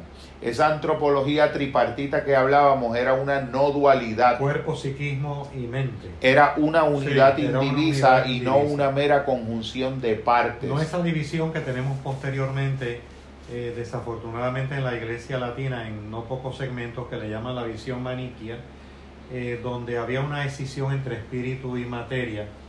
Y entonces se enfatizaba que el combate al pecado era en términos de memoria, inteligencia y que de algún modo que de algún modo la ciencia contemporánea reproduce invertidamente ese propio dualismo. Lo que pasa es que lo reproduce enfatizando uno de los polos en ese nivel de comprensión de ese dualismo, que es el polo de la materia y que es el polo del pensamiento. Sí, o sea, ese sujeto cartesiano de René Descartes. Un sujeto escindido del Sí. objeto o un sujeto que solamente puede ser pensado y con- comprendido objetivadamente. Eso es una, una herencia de ese propio dualismo que no fue trascendido ni en la espiritualidad y mucho menos en la ciencia, porque en la ciencia el colapso fue el reduccionismo de ese dualismo a un monismo empobrecedor, donde la mayor cantidad de todos los fenómenos psicoespirituales y de la esencia del hombre quedó descartada como algo o inexistente o no digno de ser explorado o no epistemológicamente legítimo de ser estudiado, contemplado y entendido. Habían este, también en la época de Isaac el Sirio grandes conflictos sociales. Eh, de ahí también el retiro, ese retiro tan necesario al grado de que él este, eh, tiene unos procesos de profundidad tan exquisitos que por ejemplo tiene citas tan hermosas como no, sé, no puedo soportar o escuchar o presenciar el más mínimo pequeño dolor o tristeza en el sí de la creación. Por eso este, se intercede con lágrimas, sin parar por los animales irracionales. Y mira cómo hay una superación del dualismo. Y por los enemigos de la verdad. O sea, un amor por los enemigos de la verdad. Y por todos los que le molestan, para que sean preservados del mal y perdonados. Son muchos los que andan buscando constantemente, decía Isaac de Nínive, pero solo encuentran los que permanecen en constante silencio. Ese énfasis en el silencio desde el siglo VII, ¿verdad? Ya en la fe cristiana. La persona que se complace en la abundancia de palabras, aunque diga cosas admirables, está vacía por dentro. Si amas la verdad, sé amante del silencio. Por lo tanto, el énfasis en el Espíritu Santo, al grado de que en los hermanos Karamazov se cita a Isaac de Nínive, se cita. Por lo tanto, la participación de lo inefable nos hace partícipe de abrir nuestro corazón a la realidad. La verdad, la verdadera humildad, interesante en Isaac de Nínive, es receptividad a los efectos de la gracia. Qué interesante frase esa, ¿verdad? Definitivamente. La verdadera humildad es, no es un elemento de atacarse a sí mismo como si fuera un flagelo, sino que la verdadera humildad es receptividad, receptividad a los efectos de la gracia divina. Sobre todo en esa frase, la verdadera humildad es receptividad a los efectos de la gracia divina de Isaac de Nínive, que lo han comparado con nuestro San Francisco de Asís. ¿Qué tú dirías en ese Eh, eh, sentido? Yo diría que eh, me encuentro aquí pensando y gustando interiormente eh, ideas como la idea de lo que es la experiencia de retirarse, la experiencia de apartarse, la antigua experiencia de los eremitas y de los anacoretas, la antigua experiencia del desierto como un espacio para ir a adentrarse al silencio. El silencio como un vaciamiento de los propios pensamientos y de las propias tendencias pulsionales a la representación incesante de objetos y de imágenes movidas por la propia dinámica del pensamiento y a través de ese silencio, que es un silencio de palabra, que es un silencio de imagen, que es un silencio de pulsión, que es un silencio de concepto, poder adentrarte y sumergirte silenciosamente en lo que ha sido llamado también el abismo de la humildad. Esto que eh, llamaba el compañero eh, maravilloso Isaac eh, de Nínive o el Sirio, la receptividad a las operaciones de la gracia. Es decir, yo permito a través de mi apertura, que me la permite a su vez la humildad, una decisión de abrirme pasivamente, contemplativamente, serenadamente a la experiencia de poder recibir en el alma, a la experiencia de poder interseccionar en el centro de mí, de mi eje horizontal, la experiencia de un eje vertical, de un eje cualitativo, de un eje donde se mueven los verdaderos significados de las cosas, las verdaderas trascendencias en el tiempo cronológico humano. Ese eje completo que está representado y metaforizado por la experiencia de ir a un desierto, de volver a, recoger la dispersión atencional, la dispersión de todas las energías que de algún modo refractaron el, el, egoísmo, la filautia en diferentes concupiscencias y las diferentes tentaciones, es un regreso a una unidad más prístina, a ese estado pleno de pobreza del corazón y de pobreza del espíritu, donde en el espíritu ya no queda más nada que solo espíritu. Y ahí se da la experiencia del milagro de recibir. De recibir porque te has podido vaciar en tu centro. Esa suprema gnosis que es Dios es amor, ¿no? Como está planteada en el Evangelio de Juan. Dios es amor. Nunca se subrayará bastante en alusión a lo que tú acabas de decir, que la proximidad apofática del misterio es, en el oriente cristiano, una proximidad de conversión, de transformación. Si repasamos los grandes textos, los grandes textos de la teología apofática, o sea, decir que es Dios por la vivencia, no decir que es Dios por lo que es afirmativamente, sino por la vivencia en ese silencio de Dios. Si repasamos los grandes textos de la teología apofática, por ejemplo, las homilías sobre la incomprensibilidad de Dios de San Juan Crisóstomo, o los capítulos gnósticos de San Máximo el Confesor, observaremos que la exigencia de adorar al verdadero Dios vivo siempre está más allá, más allá de las imágenes, de los conceptos, de los nombres, más allá incluso de la palabra Dios, y va acompañada eh, irremisiblemente de una llamada a la conversión. Solo el temor, la muerte de sí mismo, o más bien del múltiple no ser que cada uno conlleva, puede permitirnos volver nuestra inteligencia hacia el inaccesible, el inaccesible para referirse a esa realidad que en nuestro limitado lenguaje llamamos Dios y que un fray Juan de la Cruz le llamaba un no sé qué, cuando él decía ni por toda la hermosura nunca yo me perderé, sino por un no sé qué que se encuentra por ventura. Eh, es interesante esta otra figura también, eh, dentro de los padres griegos, no le podemos hacer honor a todos porque no tendríamos, este, no tendríamos un eh, sentido de tiempo, no tendríamos tiempo, son muchos.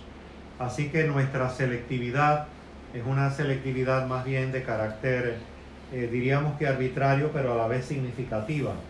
Juan Clímaco, del 525 al 606, después de Cristo, fue abad del monasterio de Santa Catalina, que está situado, es el monasterio más antiguo de la fe cristiana, y está situado al lado del monte Sinaí, donde se basa toda esa tradición de la nube del no saber, que aparece después en un cristiano anónimo en la iglesia latina, posiblemente un monje cartujo, que se llama la nube del no saber, porque Moisés penetra la nube del no saber, y al penetrar la nube del no saber es un no saber sabiendo. Este, que rompe los esquemas aristotélicos. ¿no?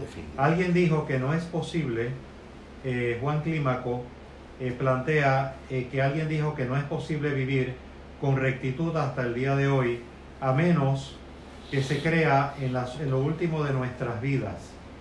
Y lo último de nuestras vidas es lo que también en la filosofía griega le llamaban contemplar la muerte pudieras comentar algo en esa dirección. Juan Clímaco plantea la contemplación de la muerte y hasta los griegos tienen la iglesia griega ortodoxa lo que le llaman el cuarto filosófico, que es que un día entran al novicio al cuarto filosófico y cuando encienden la luz está lleno de calavera de los monjes.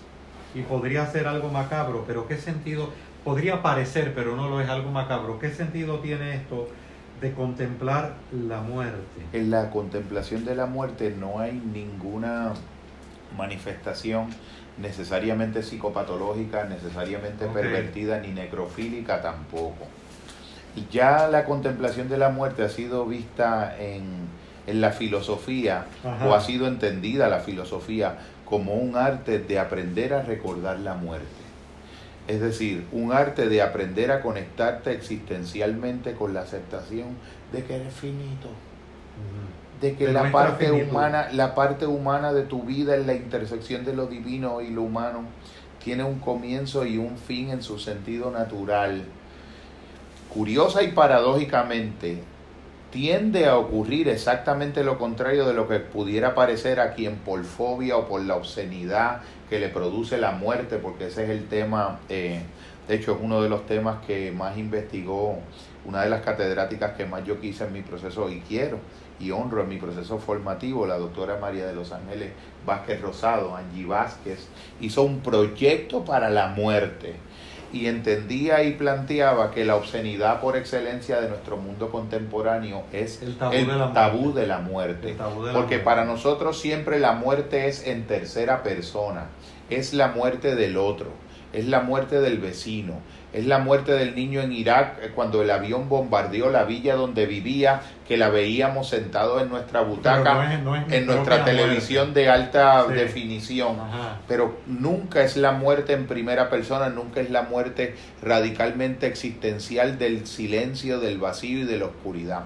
Ya el mismo eh, Sigmund Freud presentaba algunas especies de argumentos eh, de sofística del inconsciente, por, lo diría yo de esa manera, en el sentido de que el inconsciente humano, al inconsciente humano le es impensable la muerte, porque él razonaba que cuando yo me voy a representar mi propia muerte, tengo que sustraerme de mi propio espacio de representación en donde me estoy representando a mí mismo muerto pero soy un yo mismo alterno que está mirando al yo mismo muerto que se está representando. Me viene a mente eh, que es muy inherente a nuestro contexto puertorriqueño el cuento de Abelardo Díaz Alfaro, Don Procopio el despedidor de duelo. Don Procopio concebía la muerte de los demás, pero no podía concebir Exactamente. su propia muerte, que luego este eh, creo que es eh, Luis Molina lo lleva a cuentos al cine.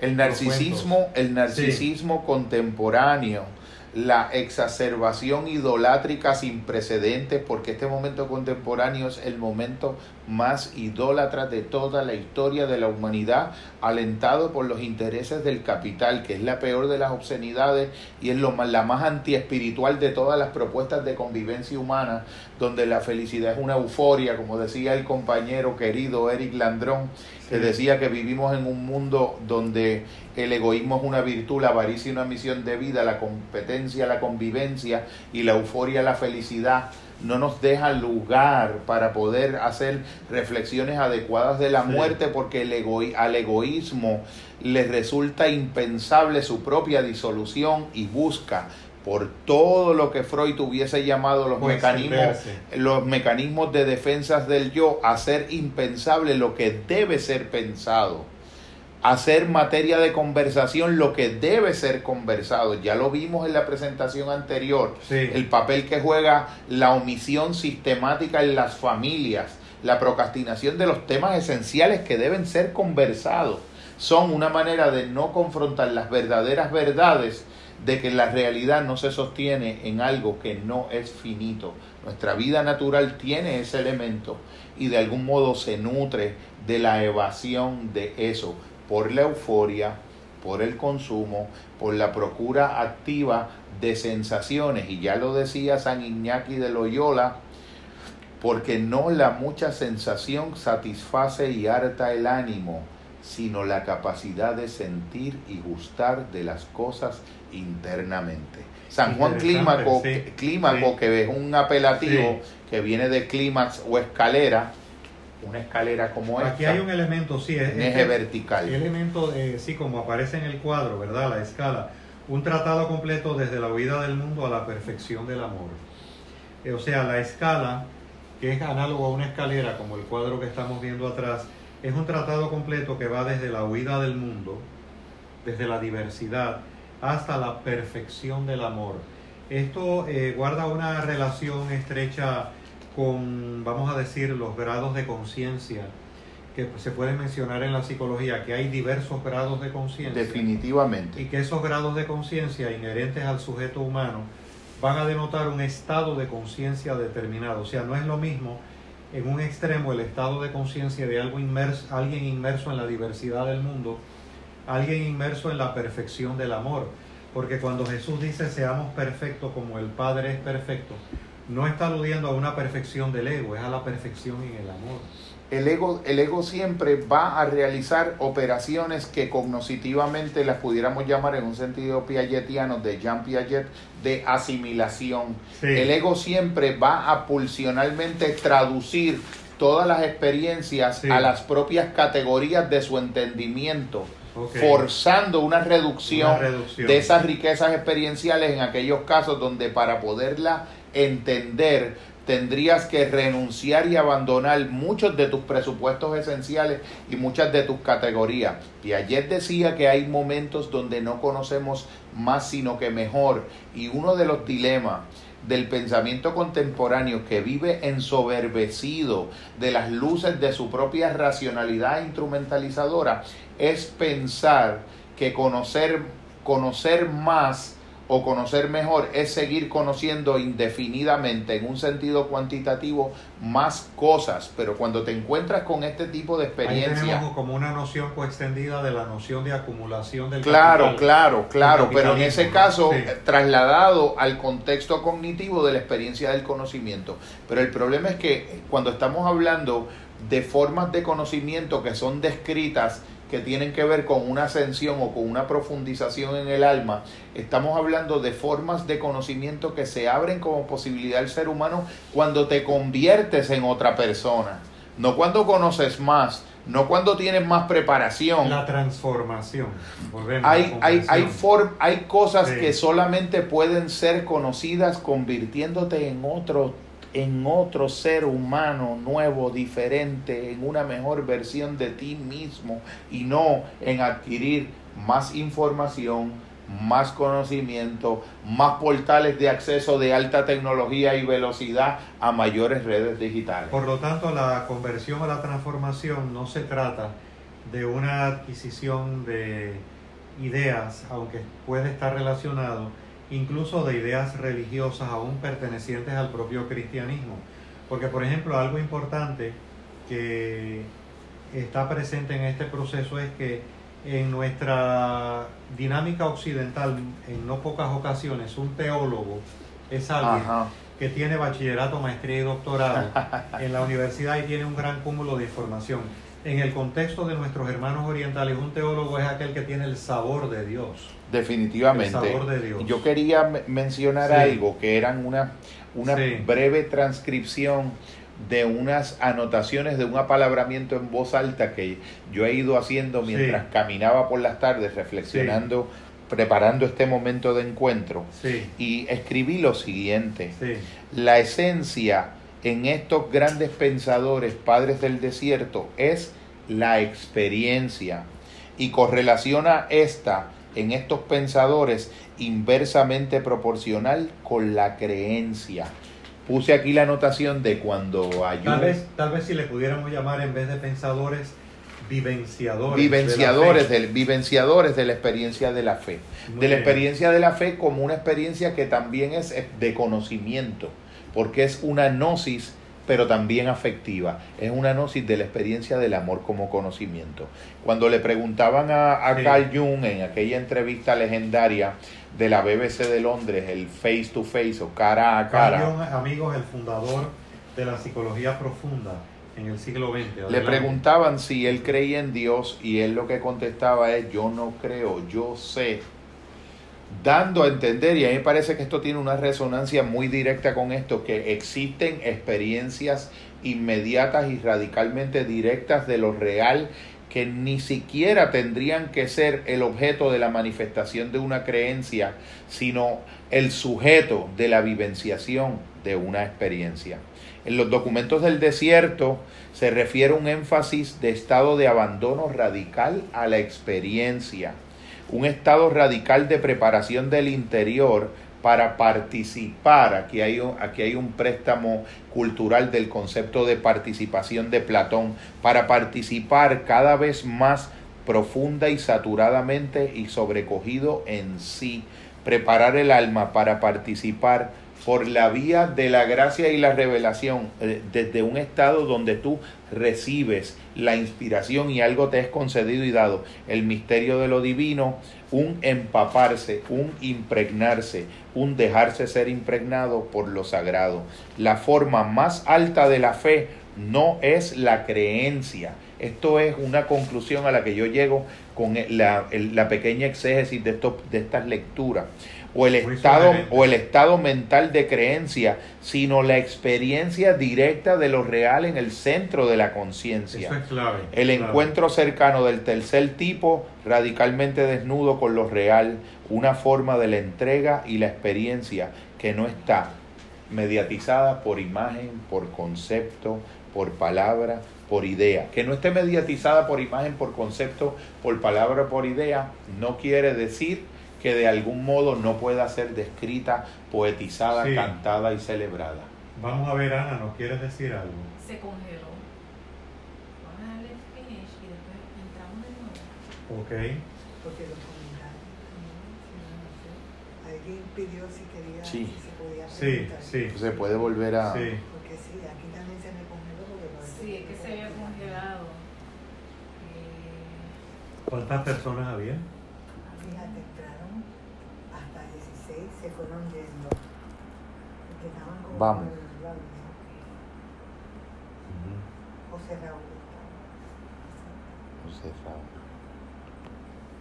Sí, este, con calma, Ana, con calma. Sí, hay que extenderla un poquito más. Internet. Sí, sí, eso ya A mí me parece que, que esta, este Sí. elemento de... Porque fíjate que ellos, Evelio, La escalera es el desarrollo de no conciencia. enfatizan en ninguno de esos textos, hay un énfasis de una actitud de creencia como si fuera No. la aceptación por obediencia pasiva de un enunciado que te es presentado. No. En no, todo no. esto, lo que hay, cada uno de ellos contesta con el testimonio de su Tú propia nos experiencia. avisas, nos avisas. Ana, nos avisa. puede Se ser. está quedando. Y Sí. los colores. ¿Verdad? Que es algo- es que-. Verdaderamente que... son lo- lo- la dinámica de la internet. Sí, eso, eso me pasa a mí en clase. Yo esto, por ejemplo, lo veo, yo, yo veo esto, Evelio, muy emparentado con el elemento de, del existencialismo y Sí. con Soren Kierkegaard, de que en el fondo... Pero, por ejemplo, ¿dónde están los orígenes de ese mismo existencialismo? Si no en los Aquí está, contextos. aquí está. No, no, pero interesante, en los contextos, por ejemplo, el existencialismo como fenomenología en el siglo XX. Fíjate que está anclado en las novelas de Dostoyevsky, en los hermanos Definitivamente. O. La en, iglesia rusa. Sí. o en el caso de Soren Kierkegaard, Sí. en una iglesia luterana en Dinamarca, que era bien contraria a todos los planteamientos de él y él fue anatema toda la vida. Sí, exacto. Exacto. Tú nos avisas. Sí, sí, no, no, no. Yo, Yo, la, yo, la, que- yo estoy acá grabando esta parte. Entonces, no, lo que he pretendido es precisamente llevar esa noción transformativa a través de estas personas que seleccionamos, este, para luego ir concluyendo con el elemento de la, el misterio de la encarnación y la teosis. Ahí Definitivamente. concluimos. Ahí hacemos. Definitivamente. ¿Te parece bien el enfoque Sí, que hemos sí, ido? yo voy a... Nos queda Gregorio el Sinaíta Y Palamas. eh, y Palamas. Cuando, cuando Sí. mencionemos lo de la teosis, yo voy a mencionar cómo a mí me parece que ese proceso es eh, asumido traicionadamente por el pensamiento secular del siglo XIX y XX, por el- las hermenéuticas del reduccionismo y desde Lovick Feuerbach. Ujú. Eh, voy a hacer como una, algo que estaba Sí, pensando las tesis de Feuerbach, sí. porque de algún Sí. modo Nos avisas. No, no quiero. ¿Y ustedes chequearon la internet en mi, en mi celular? Tercer celular. Voy, voy. sí Mira, se cayó mi celular. Ana, sí. En el tuyo no estaba ni cogiendo carga. Sí. lo retomamos donde lo Se frisa. lo retomamos Es que no quiere entrar. An unexpected error occurred. Retry. Le doy a go live. Si quieres podemos seguir nosotros yo estoy grabando acá en audio podemos seguir y más o menos hacemos la elaboración y esa otra parte se la Lo podemos... tienes detenido. Sí, ¿verdad? lo tengo, no, porque si lo detengo tengo que volver a Ah, grabar, tienes que volver a tengo grabar. que seguir en la... No me lo quiere comer. tengo que volver No lo a, a seguir la... Parece que es un problema con la internet en general. Espérate un momentito, déjame. Si no, no, lo vamos a terminar en términos del audio. Tuvimos la experiencia ahora mismo que fue como quiera algo maravilloso eh, eh, de una un, relá- Interrupción. un- un relámpago que cayó acá en las inmediaciones de Nova Forma eh, que me hizo pensar en el relámpago de Heráclito, el que decía que era la madre de todas las cosas. Esa luz que hace que las cosas invisibles sean por lo menos instantáneamente visibles y que quede la huella del recuerdo en eso. Ya estábamos comentando en la experiencia eh, anterior eh, que en los documentos del desierto veíamos, sí. eh, de, mencionando en relación a Juan Clímaco y la tradición, que mi, mi acercamiento personal y la relevancia que yo veo en esto como terapeuta y como ser humano es que en estos documentos del desierto se refiere un, un énfasis de un estado de abandono a un estado de abandono, perdón, radical a la experiencia, un estado radical de preparación del interior para participar, aquí se ve la huella del, pensamiento platónico, la noción de participar, de que el alma puede participar cada vez más profunda y saturadamente y sobrecogida en sí, que el alma es algo que se prepara para participar en experiencias de recibir dentro de ella misma. Eso que en la tradición se llama gracia y revelación, misterio de lo divino, el centro, fundamento de las cosas, un empaparse, un impregnarse y un dejarse ser impregnado de lo sagrado. La forma más alta de la fe, de acuerdo a mi humilde interpretación de estos textos, no es la creencia o el estado mental de creencia, sino la experiencia directa de lo real, el encuentro cercano del tercer tipo, radicalmente desnudo con lo real, una forma de la entrega y de la experiencia que no está mediatizada por imagen, por concepto, por palabra o por idea. Es algo que sí puede ser de algún modo descrito por imagen, por palabra, por concepto o por idea, como puede ser referido un conocimiento en una experiencia de la poesía, como puede ser referido la experiencia de un saber en la experiencia de un canto, como puede ser recibido un conocimiento en una contemplación o en un proceso litúrgico o en una experiencia de contacto con la imagen de un ícono.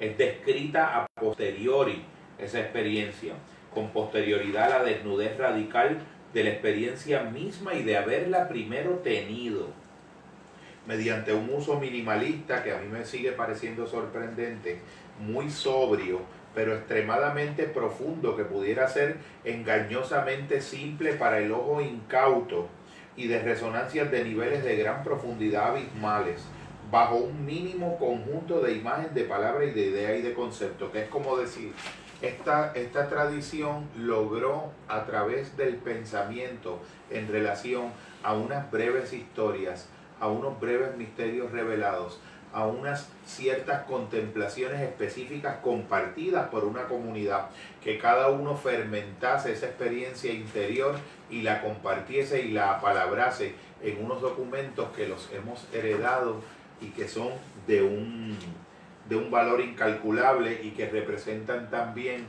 el ejercicio heroico, eh, proteico del alma humana en el silencio, en la soledad del desierto y de la noche, buscando concentralizar todas sus fuerzas atencionales para en el centro de sí mismo tener una devoción y abrirse a la revelación, a la gracia y al misterio de las energías del amor. De hecho, en la época de Juan Clímaco, eh, Bizancio estaba sufriendo la peor crisis de su historia.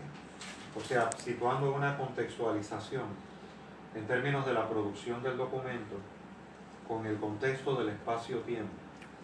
Este, lo que le llaman a ese saber filología. ¿no?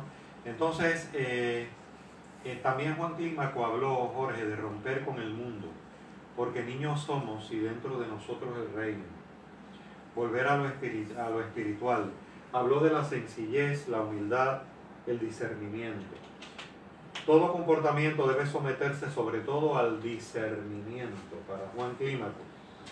Eh, por lo tanto, todo comportamiento debe someterse al discernimiento, pues todo depende, interesante, de las motivaciones profundas que es necesario explorar dentro de sí mismo. ¿Cuáles son nuestras motivaciones profundas? Y todo esto también lleva a otra figura que está muy relacionada con esa vida monástica de, eh, en el Medio Oriente, el primer monasterio de Santa eh, Catalina en el Sinaí, eh, de 1255 al 1346 después de Cristo, originario del Asia Menor, que fue Gregorio el Sinaíta. La vida espiritual para Gregorio el Sinaíta consiste en recuperar, en redescubrir experimentalmente la energía concedida en el sacramento del bautismo, donde comienza el proceso encarnante y concluye en la percepción de la luz divina en la unión con Dios. En otras palabras, a mí me está muy interesante que en la tradición litúrgica, que nos viene también de la tradición del Oriente, en el proceso de la energía bautismal, hay un proceso inherente al misterio de la encarnación. Por ejemplo, en Navidad, una de las lecturas que se leen posteriormente eh, son básicamente dos lecturas. Es la lectura de las bodas de Cana. Hay una unión. En una boda hay una unión. Y la otra lectura, en términos de la Navidad, es eh, Jesús en las aguas del Jordán, porque está, está relacionado con el misterio de la encarnación del Verbo. Por lo tanto, eh, dice eh, Gregorio Sinaíta, busquemos la operación del corazón en ese proceso experiencial, sin imagen ni figura, sin reflejar en nuestra imaginación forma ni impresión de las cosas consideradas incluso hasta santas, sin contemplar ninguna luz, pues este, eh, sobre todo al principio podemos estar imbuidos por fantasmas engañosos. Lo que aquí se implica es que la oración del corazón aumenta el fuego del Espíritu Santo dentro del cuerpo, la oración del esicasmo, por ejemplo, y eh, dentro del cuerpo del practicante, y que con el tiempo y conforme el proceso de regeneración avanza, ese fuego gozoso, cito textualmente a Gregorio Alcinaíta, termina convirtiéndose en un cuerpo de luz en nuestro interior, que es el cuerpo de luz para la eternidad. Aquí me viene a mente la noción de Jesús, de, de qué le vale al hombre ganar el mundo entero si no ha ganado su alma.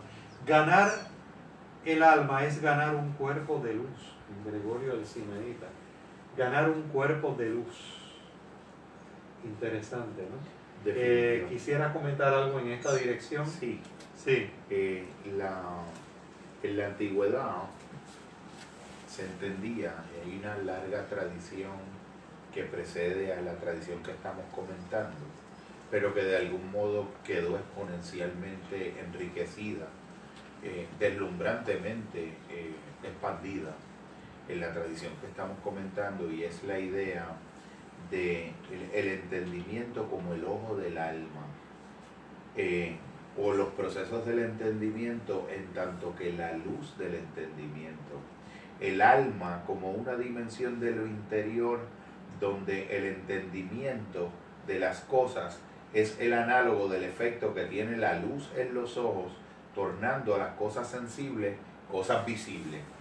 En ese sentido, estos autores eh, entendieron muy bien en su, en su proceso tan, tan consagrado y abnegado de vida interior que cuando tú inviertes o, o reviertes el proceso de estado de dispersión en el que la conciencia se encuentra, prácticamente un ser en un estado de atencional fracturado.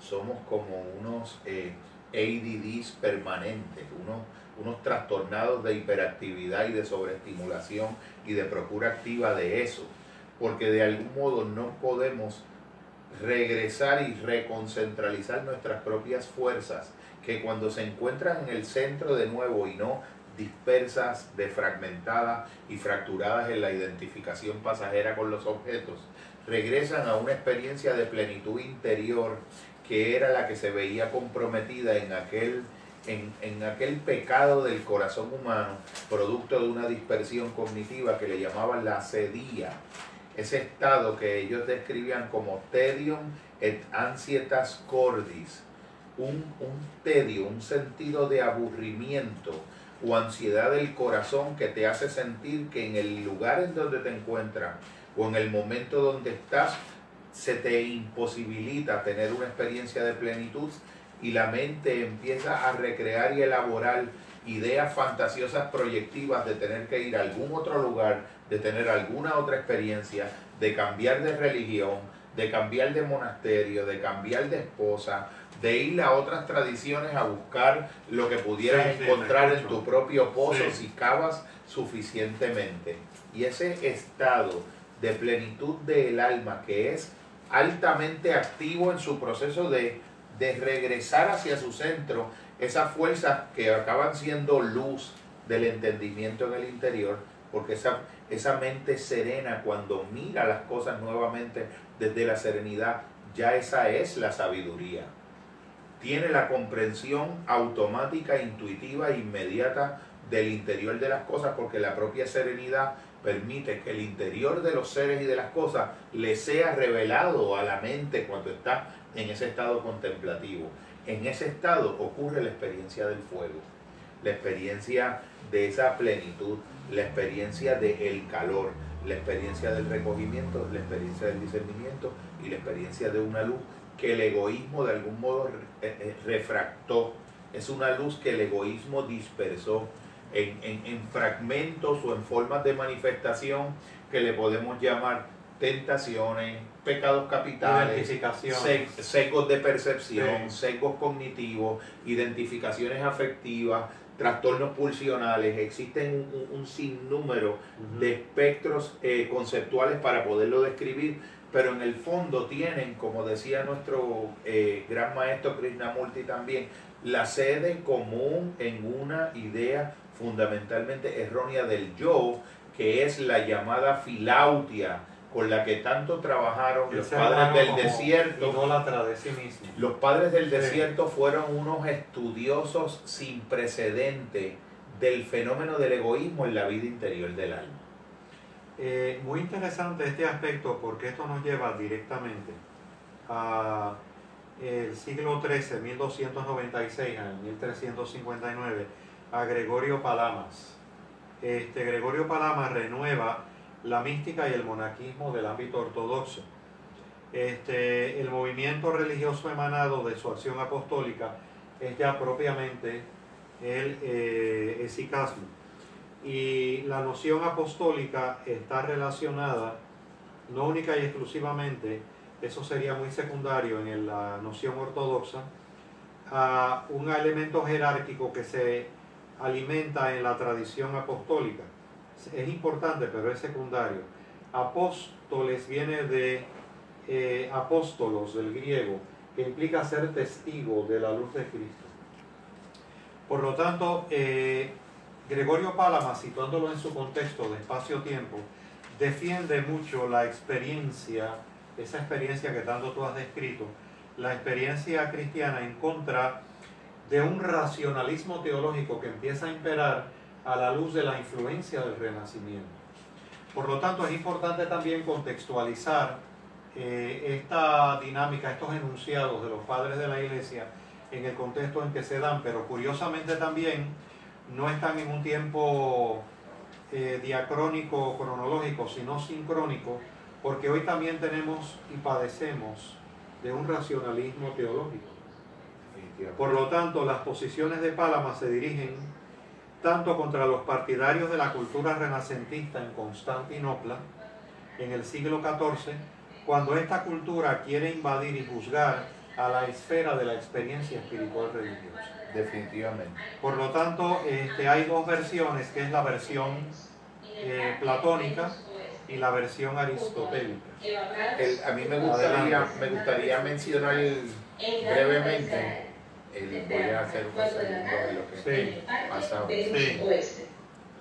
Vecinos y vecinas un de Sí. te invito hoy a las 4 de la tarde al encuentro comunitario O sea, este elemento de Gregorio Gardens de darle su real significado en una circunstancia donde hay un gran racionalismo. A mí me, a mí me llama la atención Sí. y Gregorio Palamas es el, el pensador fundamental o tal vez el más adecuado de entre los que hemos seleccionado para poder ejemplificar el punto que voy a mencionar ahora, eh, solamente eh, alcanzado por el propio Evagrio Póntico.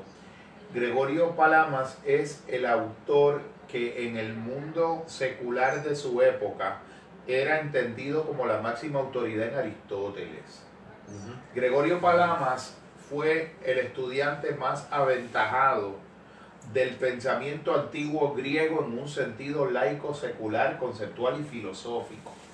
Cuando Gregorio Palamas eh, eh, elabora todo su planteamiento teológico de las, eh, de las esencias y las energías divinas, ese pensamiento de algún modo está sostenido en el rigor silogístico conceptual de pensamiento griego, pero elevado a un nivel eh, que trasciende el propio fundamento griego de la parte racional de su pensamiento. Sí, sí. Es un autor porque a mí eh, uno de los elementos que ha sido como el, el residuo de herencia permanente de estos autores ha sido la manera tan asombrosa en que estos autores pudieron hacer un, un uso y recurso de todas las bondades y luminosidades del pensamiento griego, pero lo usaron para extenderlo y esclarecerlo a unos horizontes de la experiencia humana que trascienden el pensamiento griego Sí, a sí. mi entendimiento. Definitivamente. Gregorio Palamas es una encarnación ejemplarizante de De hecho, la visión platónica pues planteaba eh, que posteriormente pasa a través de la hermética por la, el neoplatonismo, la idea de que Dios era tan trascendente que no podía estar en lo inmanente. O sea, porque ya hay una división en la filosofía en términos de Platón y en términos de Aristóteles. Y entonces hay una interpretación platónica que no se circunscribe solo a Platón, donde lo trascendente no puede entrar en contacto con lo inmanente. Y hay una interpretación aristotélica donde lo inmanente no puede entrar en contacto con lo trascendente. Por lo tanto, si lo inmanente no puede conocer lo trascendente y lo trascendente está tan alejado de lo inmanente que no puede conocerse en la inmanencia, pues entonces aquí tiene lugar la noción de lo que implica el nombre de Jesús, decir el nombre de Jesús y decir ten compasión de mí. Este, en términos de un ejercicio de carácter psicosomático donde yo inspiro, digo Señor Jesús. completa esa brecha ontológica que nos separa sí. tu nivel y el mío y permíteme ser ensanchado como Exacto. don de gracia recibida para poder alcanzar la participación en el nivel tuyo. Es más, a unos niveles eh, y a un grado donde cada vez que inspiro, digo Señor Jesús, está enraizado en la noción hebrea. Eh, muy preciada. Te invito hoy a las 4 Eh, de la vamos a tarde esperar un momentito en lo que van pasando un anuncio que están dando de la comunidad. En el parque Está anclado en esa noción hebrea de que el nombre dice algo, dice lo, no es que dice algo, dice lo esencial de la persona. Por ejemplo, Jesús significa literalmente Joshua, en el arameo Dios es salud. De ahí la noción sanadora, ¿no? el ámbito sanador de Jesús. Entonces, eh, decir el nombre de Yahvé no se podía decir, por eso se decía el tetragrama de Yahvé. Y entonces esa recopilación tan anclada en el antiguo pacto, eh, en la iglesia ortodoxa, es tomada, es retomada, como que el nombre revela, eh, Gabriel por ejemplo en el ámbito hebreo revela la fuerza de Dios.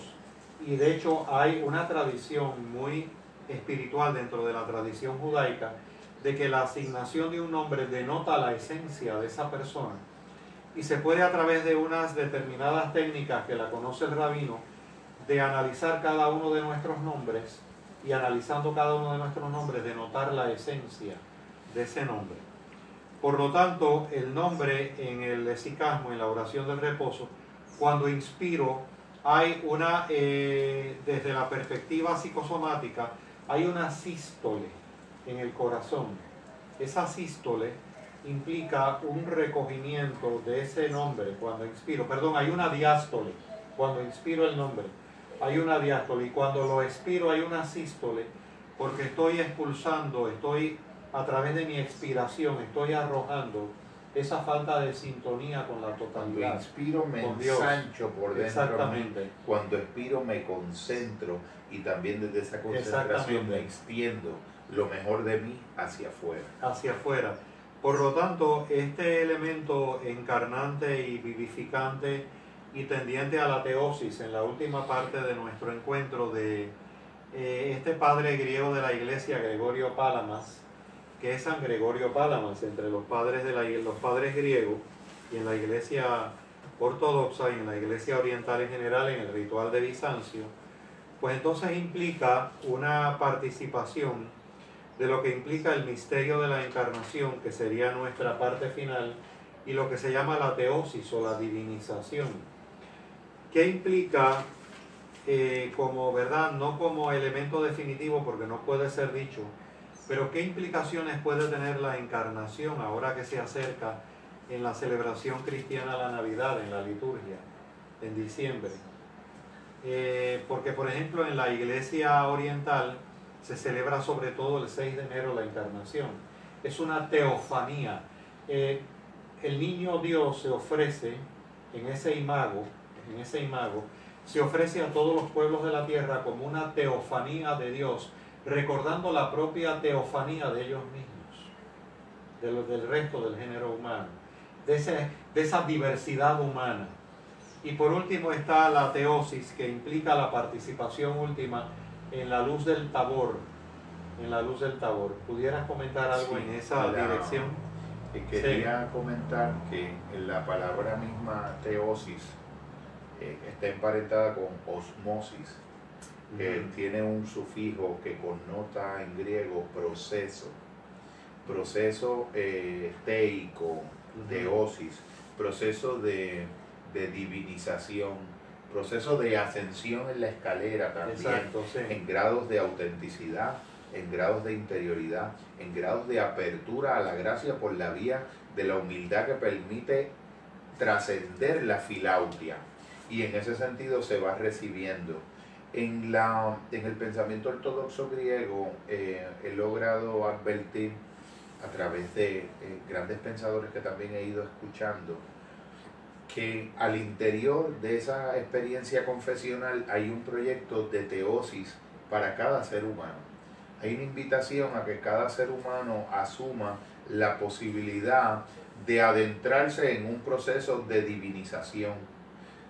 Es muy diferente del proyecto antrópico de divinización que en la modernidad y la posmodernidad es planteado por el mundo laico e gnóstico, que pretende realizar ese proyecto de teosis a través del incremento de la presencia del ego en todos los órdenes de las actividades de la vida, tanto interiores como exteriores, Como exteriores. sin el reconocimiento de ninguna otra instancia que pueda trascendentemente participar en ese enriquecimiento. La teosis, en este sentido, es un proceso eh, de... eh, tiene casi como un esoterismo también, porque es una vía... De hecho, a- se habla de una gnosis cristiana. es una vía a través de la contemplación del icono y a través de una experiencia de ir examinando esas motivaciones del corazón y ir purificando el alma para que la inteligencia funcione en su nivel más, más elevado, que no es el, fun- el, el funcionamiento de ella ser la que determina la realidad, sino la que, se de, la que puede recibir lo que la trasciende a ella misma.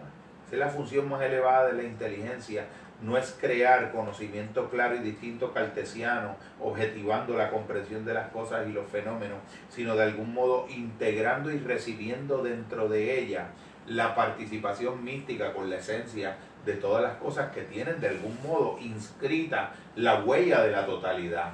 Lo que decían los estoicos, el logos espermático, la estructura esencial que de algún modo lo reúne todo. Este proyecto de, de teosis, de esta invitación que cada ser humano es un alter Christus o es un pequeño proyecto de divinización progresiva, de participación eh, incrementada en el horizonte del ser, pero precisamente por la vía de la reducción progresiva de las tendencias del propio egoísmo y no por la exacerbación de la imagen de sí mismo que está implícita en el egoísmo. Fíjate que muchas de las veces... Ese es el desarrollo del cuerpo de luz. Muchas de las veces Sí. que una persona que pretende pensar estos elementos de modo insuficiente, aunque pudiera ser bien intencionado y pudiera decir algo como no creo Sí. en la en el principio de la imagen y semejanza, sin entenderlo y haberlo reflexionado suficientemente, termina proponiéndose a sí mismo y a la imagen de su propio yo en la imagen y semejanza que va a proyectar sobre las cosas, en lugar de reconocer la imagen y semejanza de lo que trasciende su propia imagen. Quiere decir, Claro, ahí entra el, el ámbito de la humildad primero, que tanto destacó San Isaac de Nilo. la- el proyecto Sí. de divinización que pretende eh, el pensamiento laico y, y agnóstico contemporáneo es un heredero de la propuesta de Ludwig Feuerbach en la esencia del, del cristianismo, donde te invita a entender reduccionistamente que cualquier planteamiento teológico es fundamentalmente antropológico y que lo que necesita el ser humano es reintroyectarse toda la proyección que ha hecho de sí mismo alienado en la idea de un Dios foráneo, externo y ajeno a la esencia de sí mismo. Pero en el fondo la trampa que hay ahí es la trampa luciferina del proyecto de Fausto. Es Exacto. una búsqueda de, Exacto, sí. de- de no aceptar la finitud humana en lugar de reconciliarse con ella con una reflexión de la muerte para poder a través de morir renacer. Esa dialéctica entre transfigurarse en un cuerpo de luz, que es poder encontrar todas esas energías del amor centralizada, sería una experiencia de un misterio de que para renacer hay que morir y hay que vivir muriendo progresivamente a la peor versión de mí mismo, a las manifestaciones residuales que quedan, como decían los hermanos hindúes, las basanas, las semillas Sí, que en el subsuelo del inconsciente egoico quedan buscando cualquier momento que sea propiciatorio para regresarte a un estado de contracción, a un estado involutivo, a un estado regresivo de la conciencia. De hecho, el propio San Francisco de Asís le llamaba a la luna la hermana luna, al sol la hermano sol, este, a el arroyo el hermano arroyo, pero dice que a lo que más le costó llamarle hermano o hermana fue a la hermana muerte. Este, hasta que llegó de a llamarle la hermana muerte, pero que le costó trabajo. Pienso que trabajo. en este sentido hay una, hay una dialéctica y sé que la, el- el comentario breve que voy a hacer Sí, excede los confines temáticos a los que nos hemos circunscrito hoy, pero es importante eh, recalcarlo. Eh, ya Jung decía que miraba de modo sospechoso y que había que tener una cierta cautela con esta tendencia vehemente e incontrolada que él veía en las sociedades contemporáneas occidentales de ir al oriente lejano a buscar Sí, sí. precipitadamente saberes y conocimientos y traerlos de modo forzado y descontextualizado sí, para trasplantarlos en la psiquis del propio inconsciente eh, del occidental y que era muy sospechoso esas operaciones que serían realizadas de un modo mucho más adecuado si vinieran de personas que primero hubiesen hecho el ejercicio y se hubiesen tomado la molestia de ahondar y de penetrar en el pozo de la sí. propia tradición, porque nuestras propias coordenadas culturales tienen este, este maravilloso linaje, esta maravillosa Sí. tradición contemplativa que alcanzó unos grados y unas luces convergentes con nuestro inconsciente colectivo como occidentales, pero simultáneamente trascendentes a lo universal de lo humano. Y pienso en ese sentido que entender la, la hondura, entenderlo con responsabilidad, incluso un pensador laico que, que, que intente ser auténtico en su agnosticismo y en su laicidad, tendría que hacer un ejercicio responsable de examinar estas fuentes, de examinar estos saberes, de examinar estas tradiciones que no solamente alienaron al ser humano, no, no alienaron al ser humano, sino que potenciaron la plenitud de sus límites más altos y de sus trascendencias mayores en coordenadas del tiempo que parecerían una premodernidad, que parecerían un momento pasado, Exacto, pero desde sí, la pero perspectiva del alma nos llevan unos años luz. No, no, definitivamente eh, yo diría que Pobrecito mi patrón piensa Sí. que el pobre soy yo. Eh, la, la noción sincrónica, ¿verdad? En vez de diacrónica, es un tiempo sincrónico, un tiempo sincrónico lleno de significado, lleno de sentido. Así que en ese sentido, hermanos, hemos ido planteando eh, una noción muy bella de un cristianismo olvidado de parte de nuestros hermanos ortodoxos en nuestro contexto sociocultural, de la iglesia del rito de Bizancio, que a raíz del cisma de Oriente y Occidente tuvo una división que se vino a superar afortunadamente en el contexto de Pablo VI y el patriarca Atenágoras y que se solidifica con el Papa Francisco y también con los miembros de eh, los diversos obispados y también el patriarca de la Iglesia Ortodoxa.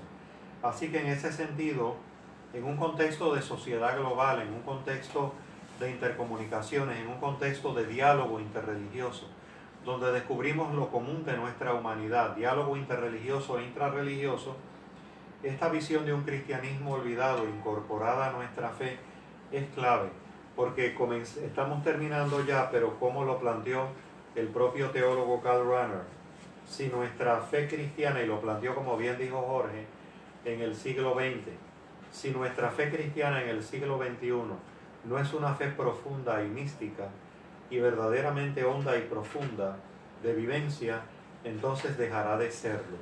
Dejará de serlo porque hay un hambre muy grande de una verdadera experiencial fe anclada en el sentido último de la vida. Hay una búsqueda muy grande en esa dirección. Lo atestigua la depresión psicológica que experimentamos hoy en día, eh, agravada por sucesos como el COVID-19. Ya yo prácticamente voy terminando. Adelante, Jorge, algo que quieras decir Yo, yo quería, para concluir. eh, yo agradezco la oportunidad maravillosa. Quería hacer eh, dos, eh, dos comentarios y una pe- pequeña breve lectura de cierre. El primero era la importancia que subrayó el- uno de los propios autores que ha sido cabecera en, esta, en este ejercicio conversatorio, que ha sido Javier Meloni, cuando en un momento dado, refiriéndose al fenómeno de la interioridad humana, decía que y recalcadamente que a lo que se opone la interioridad, la auténtica interioridad humana no es a la exterioridad, sino a la superficialidad.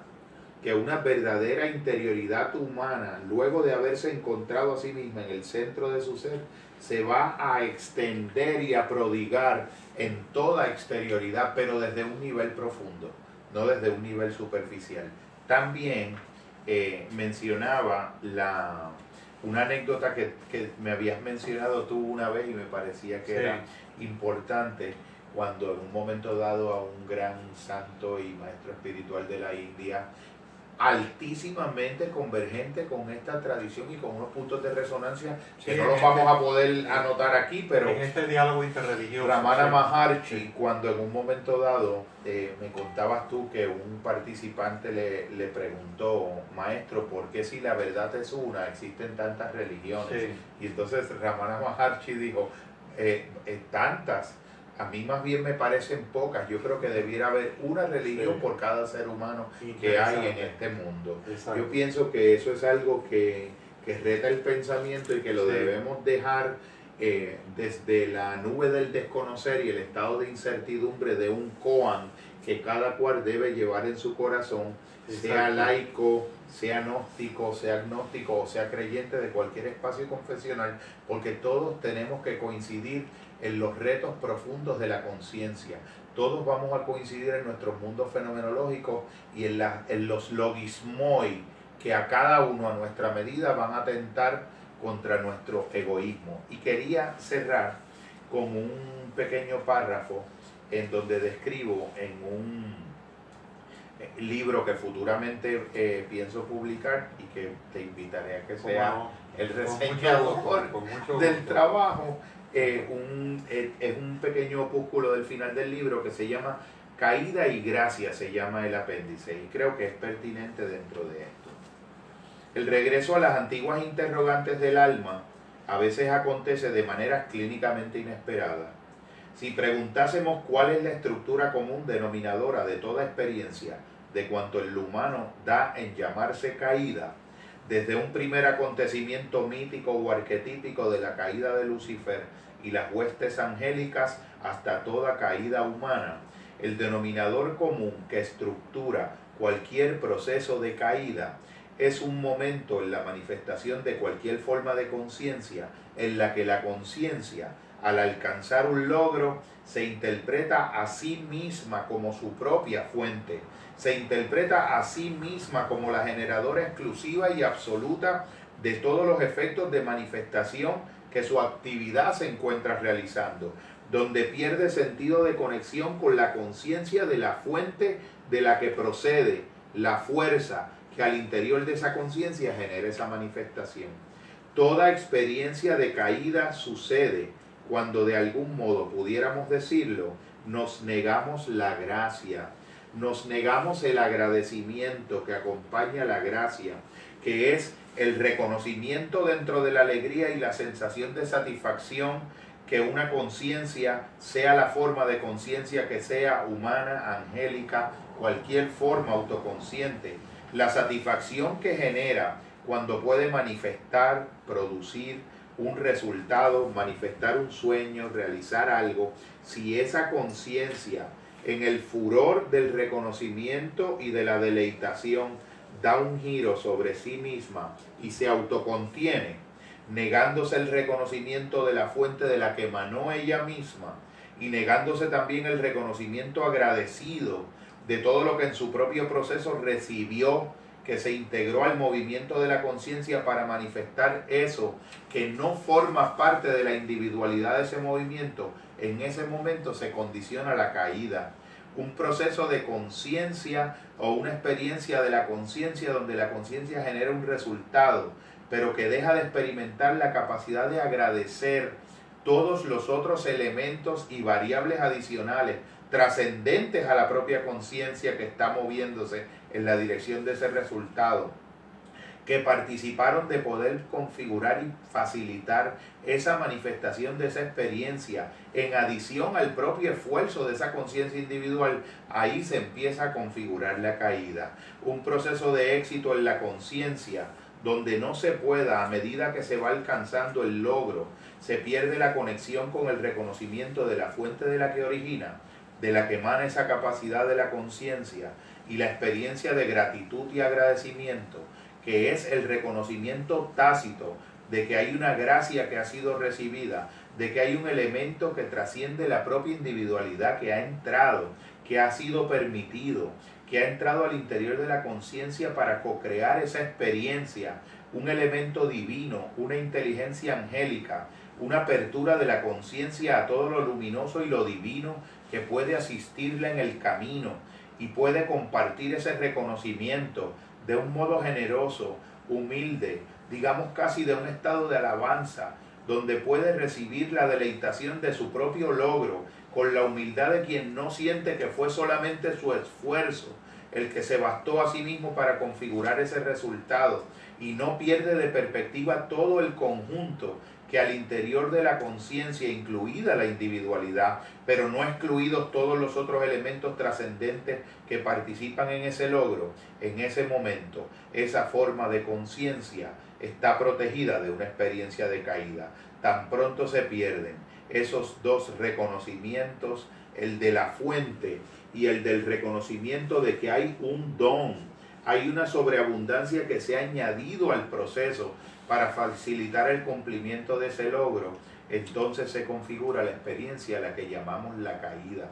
Los griegos le llamaban el ibris, la sobresaturación de un sentido de autovanagloria, el orgullo soberbio de sentir que te bastaste a ti en la manifestación y en el logro de las cosas, como si tuvieses dado a ti mismo nacimiento, como si tuvieses parido, tanto a ti como a cada una de las cualidades intelectuales y de las aptitudes mentales que acompañaron el esfuerzo de lograr cualquier logro. Obviamente, la historia del pensamiento y la historia del espíritu humano es una lucha entre la polaridad de interpretar mi proceso co-creador como ser humano o como forma individual de conciencia, co-creador y participante de misterios adicionales a mí que participan en mis propios logros, el reconocimiento humilde y el asentimiento humilde a ese hecho transpersonal y trascendente es la garantía de evitar una experiencia de caída en una mala interpretación egoica, egocéntrica y conscientemente contraída de mí mismo, por ende una pérdida de luminosidad y una semilla y un germen de apertura para la oscuridad, para el mal y para una falsa doctrina y un falso sentido de falsa ciencia y conocimiento. Muy sugerente, este, y ahí está pues el origen de la filautia y la trascendencia de la filautia. En términos trinitarios, la belleza de, la, de una, por ejemplo, espiritualidad cristiana, que no es la única forma de espiritualidad, el elemento de la belleza del verbo actuando en nosotros. Bueno amigos, muchas gracias y este, si hay alguna pregunta o comentario, estamos en la mejor disposición de escucharlo en este momento. Si hay alguna pregunta, si hay algún comentario, estamos en la mejor disposición de escucharlo. Este, si no, pues este, eh, pueden escribirnos. Este, por ejemplo, profesor gmail.com y adelante. Una nueva forma siempre es posible arroba yahoo.com o el número de teléfono que es el 787 593 3362 y el 787-547-5507. Adelante, Ana, ¿hay alguna...? Bueno, eh, Maximus Mount Tabor eh, escribe algo, eh, algo cuando estaba hablando eh, Jorge sobre... Hay, alguien que escribió, bueno, la frase es, lo escribió el Archimandrita. Lo escribió el Archimandrita. Archimandrita. Sí. Eh, no recuerdas específicamente la parte en que estaba. Creo que lo último que el había. Archimandrita es el equivalente a el título de Arzobispo. en el ámbito ortodoxo. Ajá, sí. Sí, sí. ¿no? Y los comentarios, pues, habíamos, o los, las preguntas las habíamos perdido de, de la primera de la- parte, la cuando se nos fue el internet, sí. sí. Ok, bueno, pues muchas gracias y muy buenas tardes.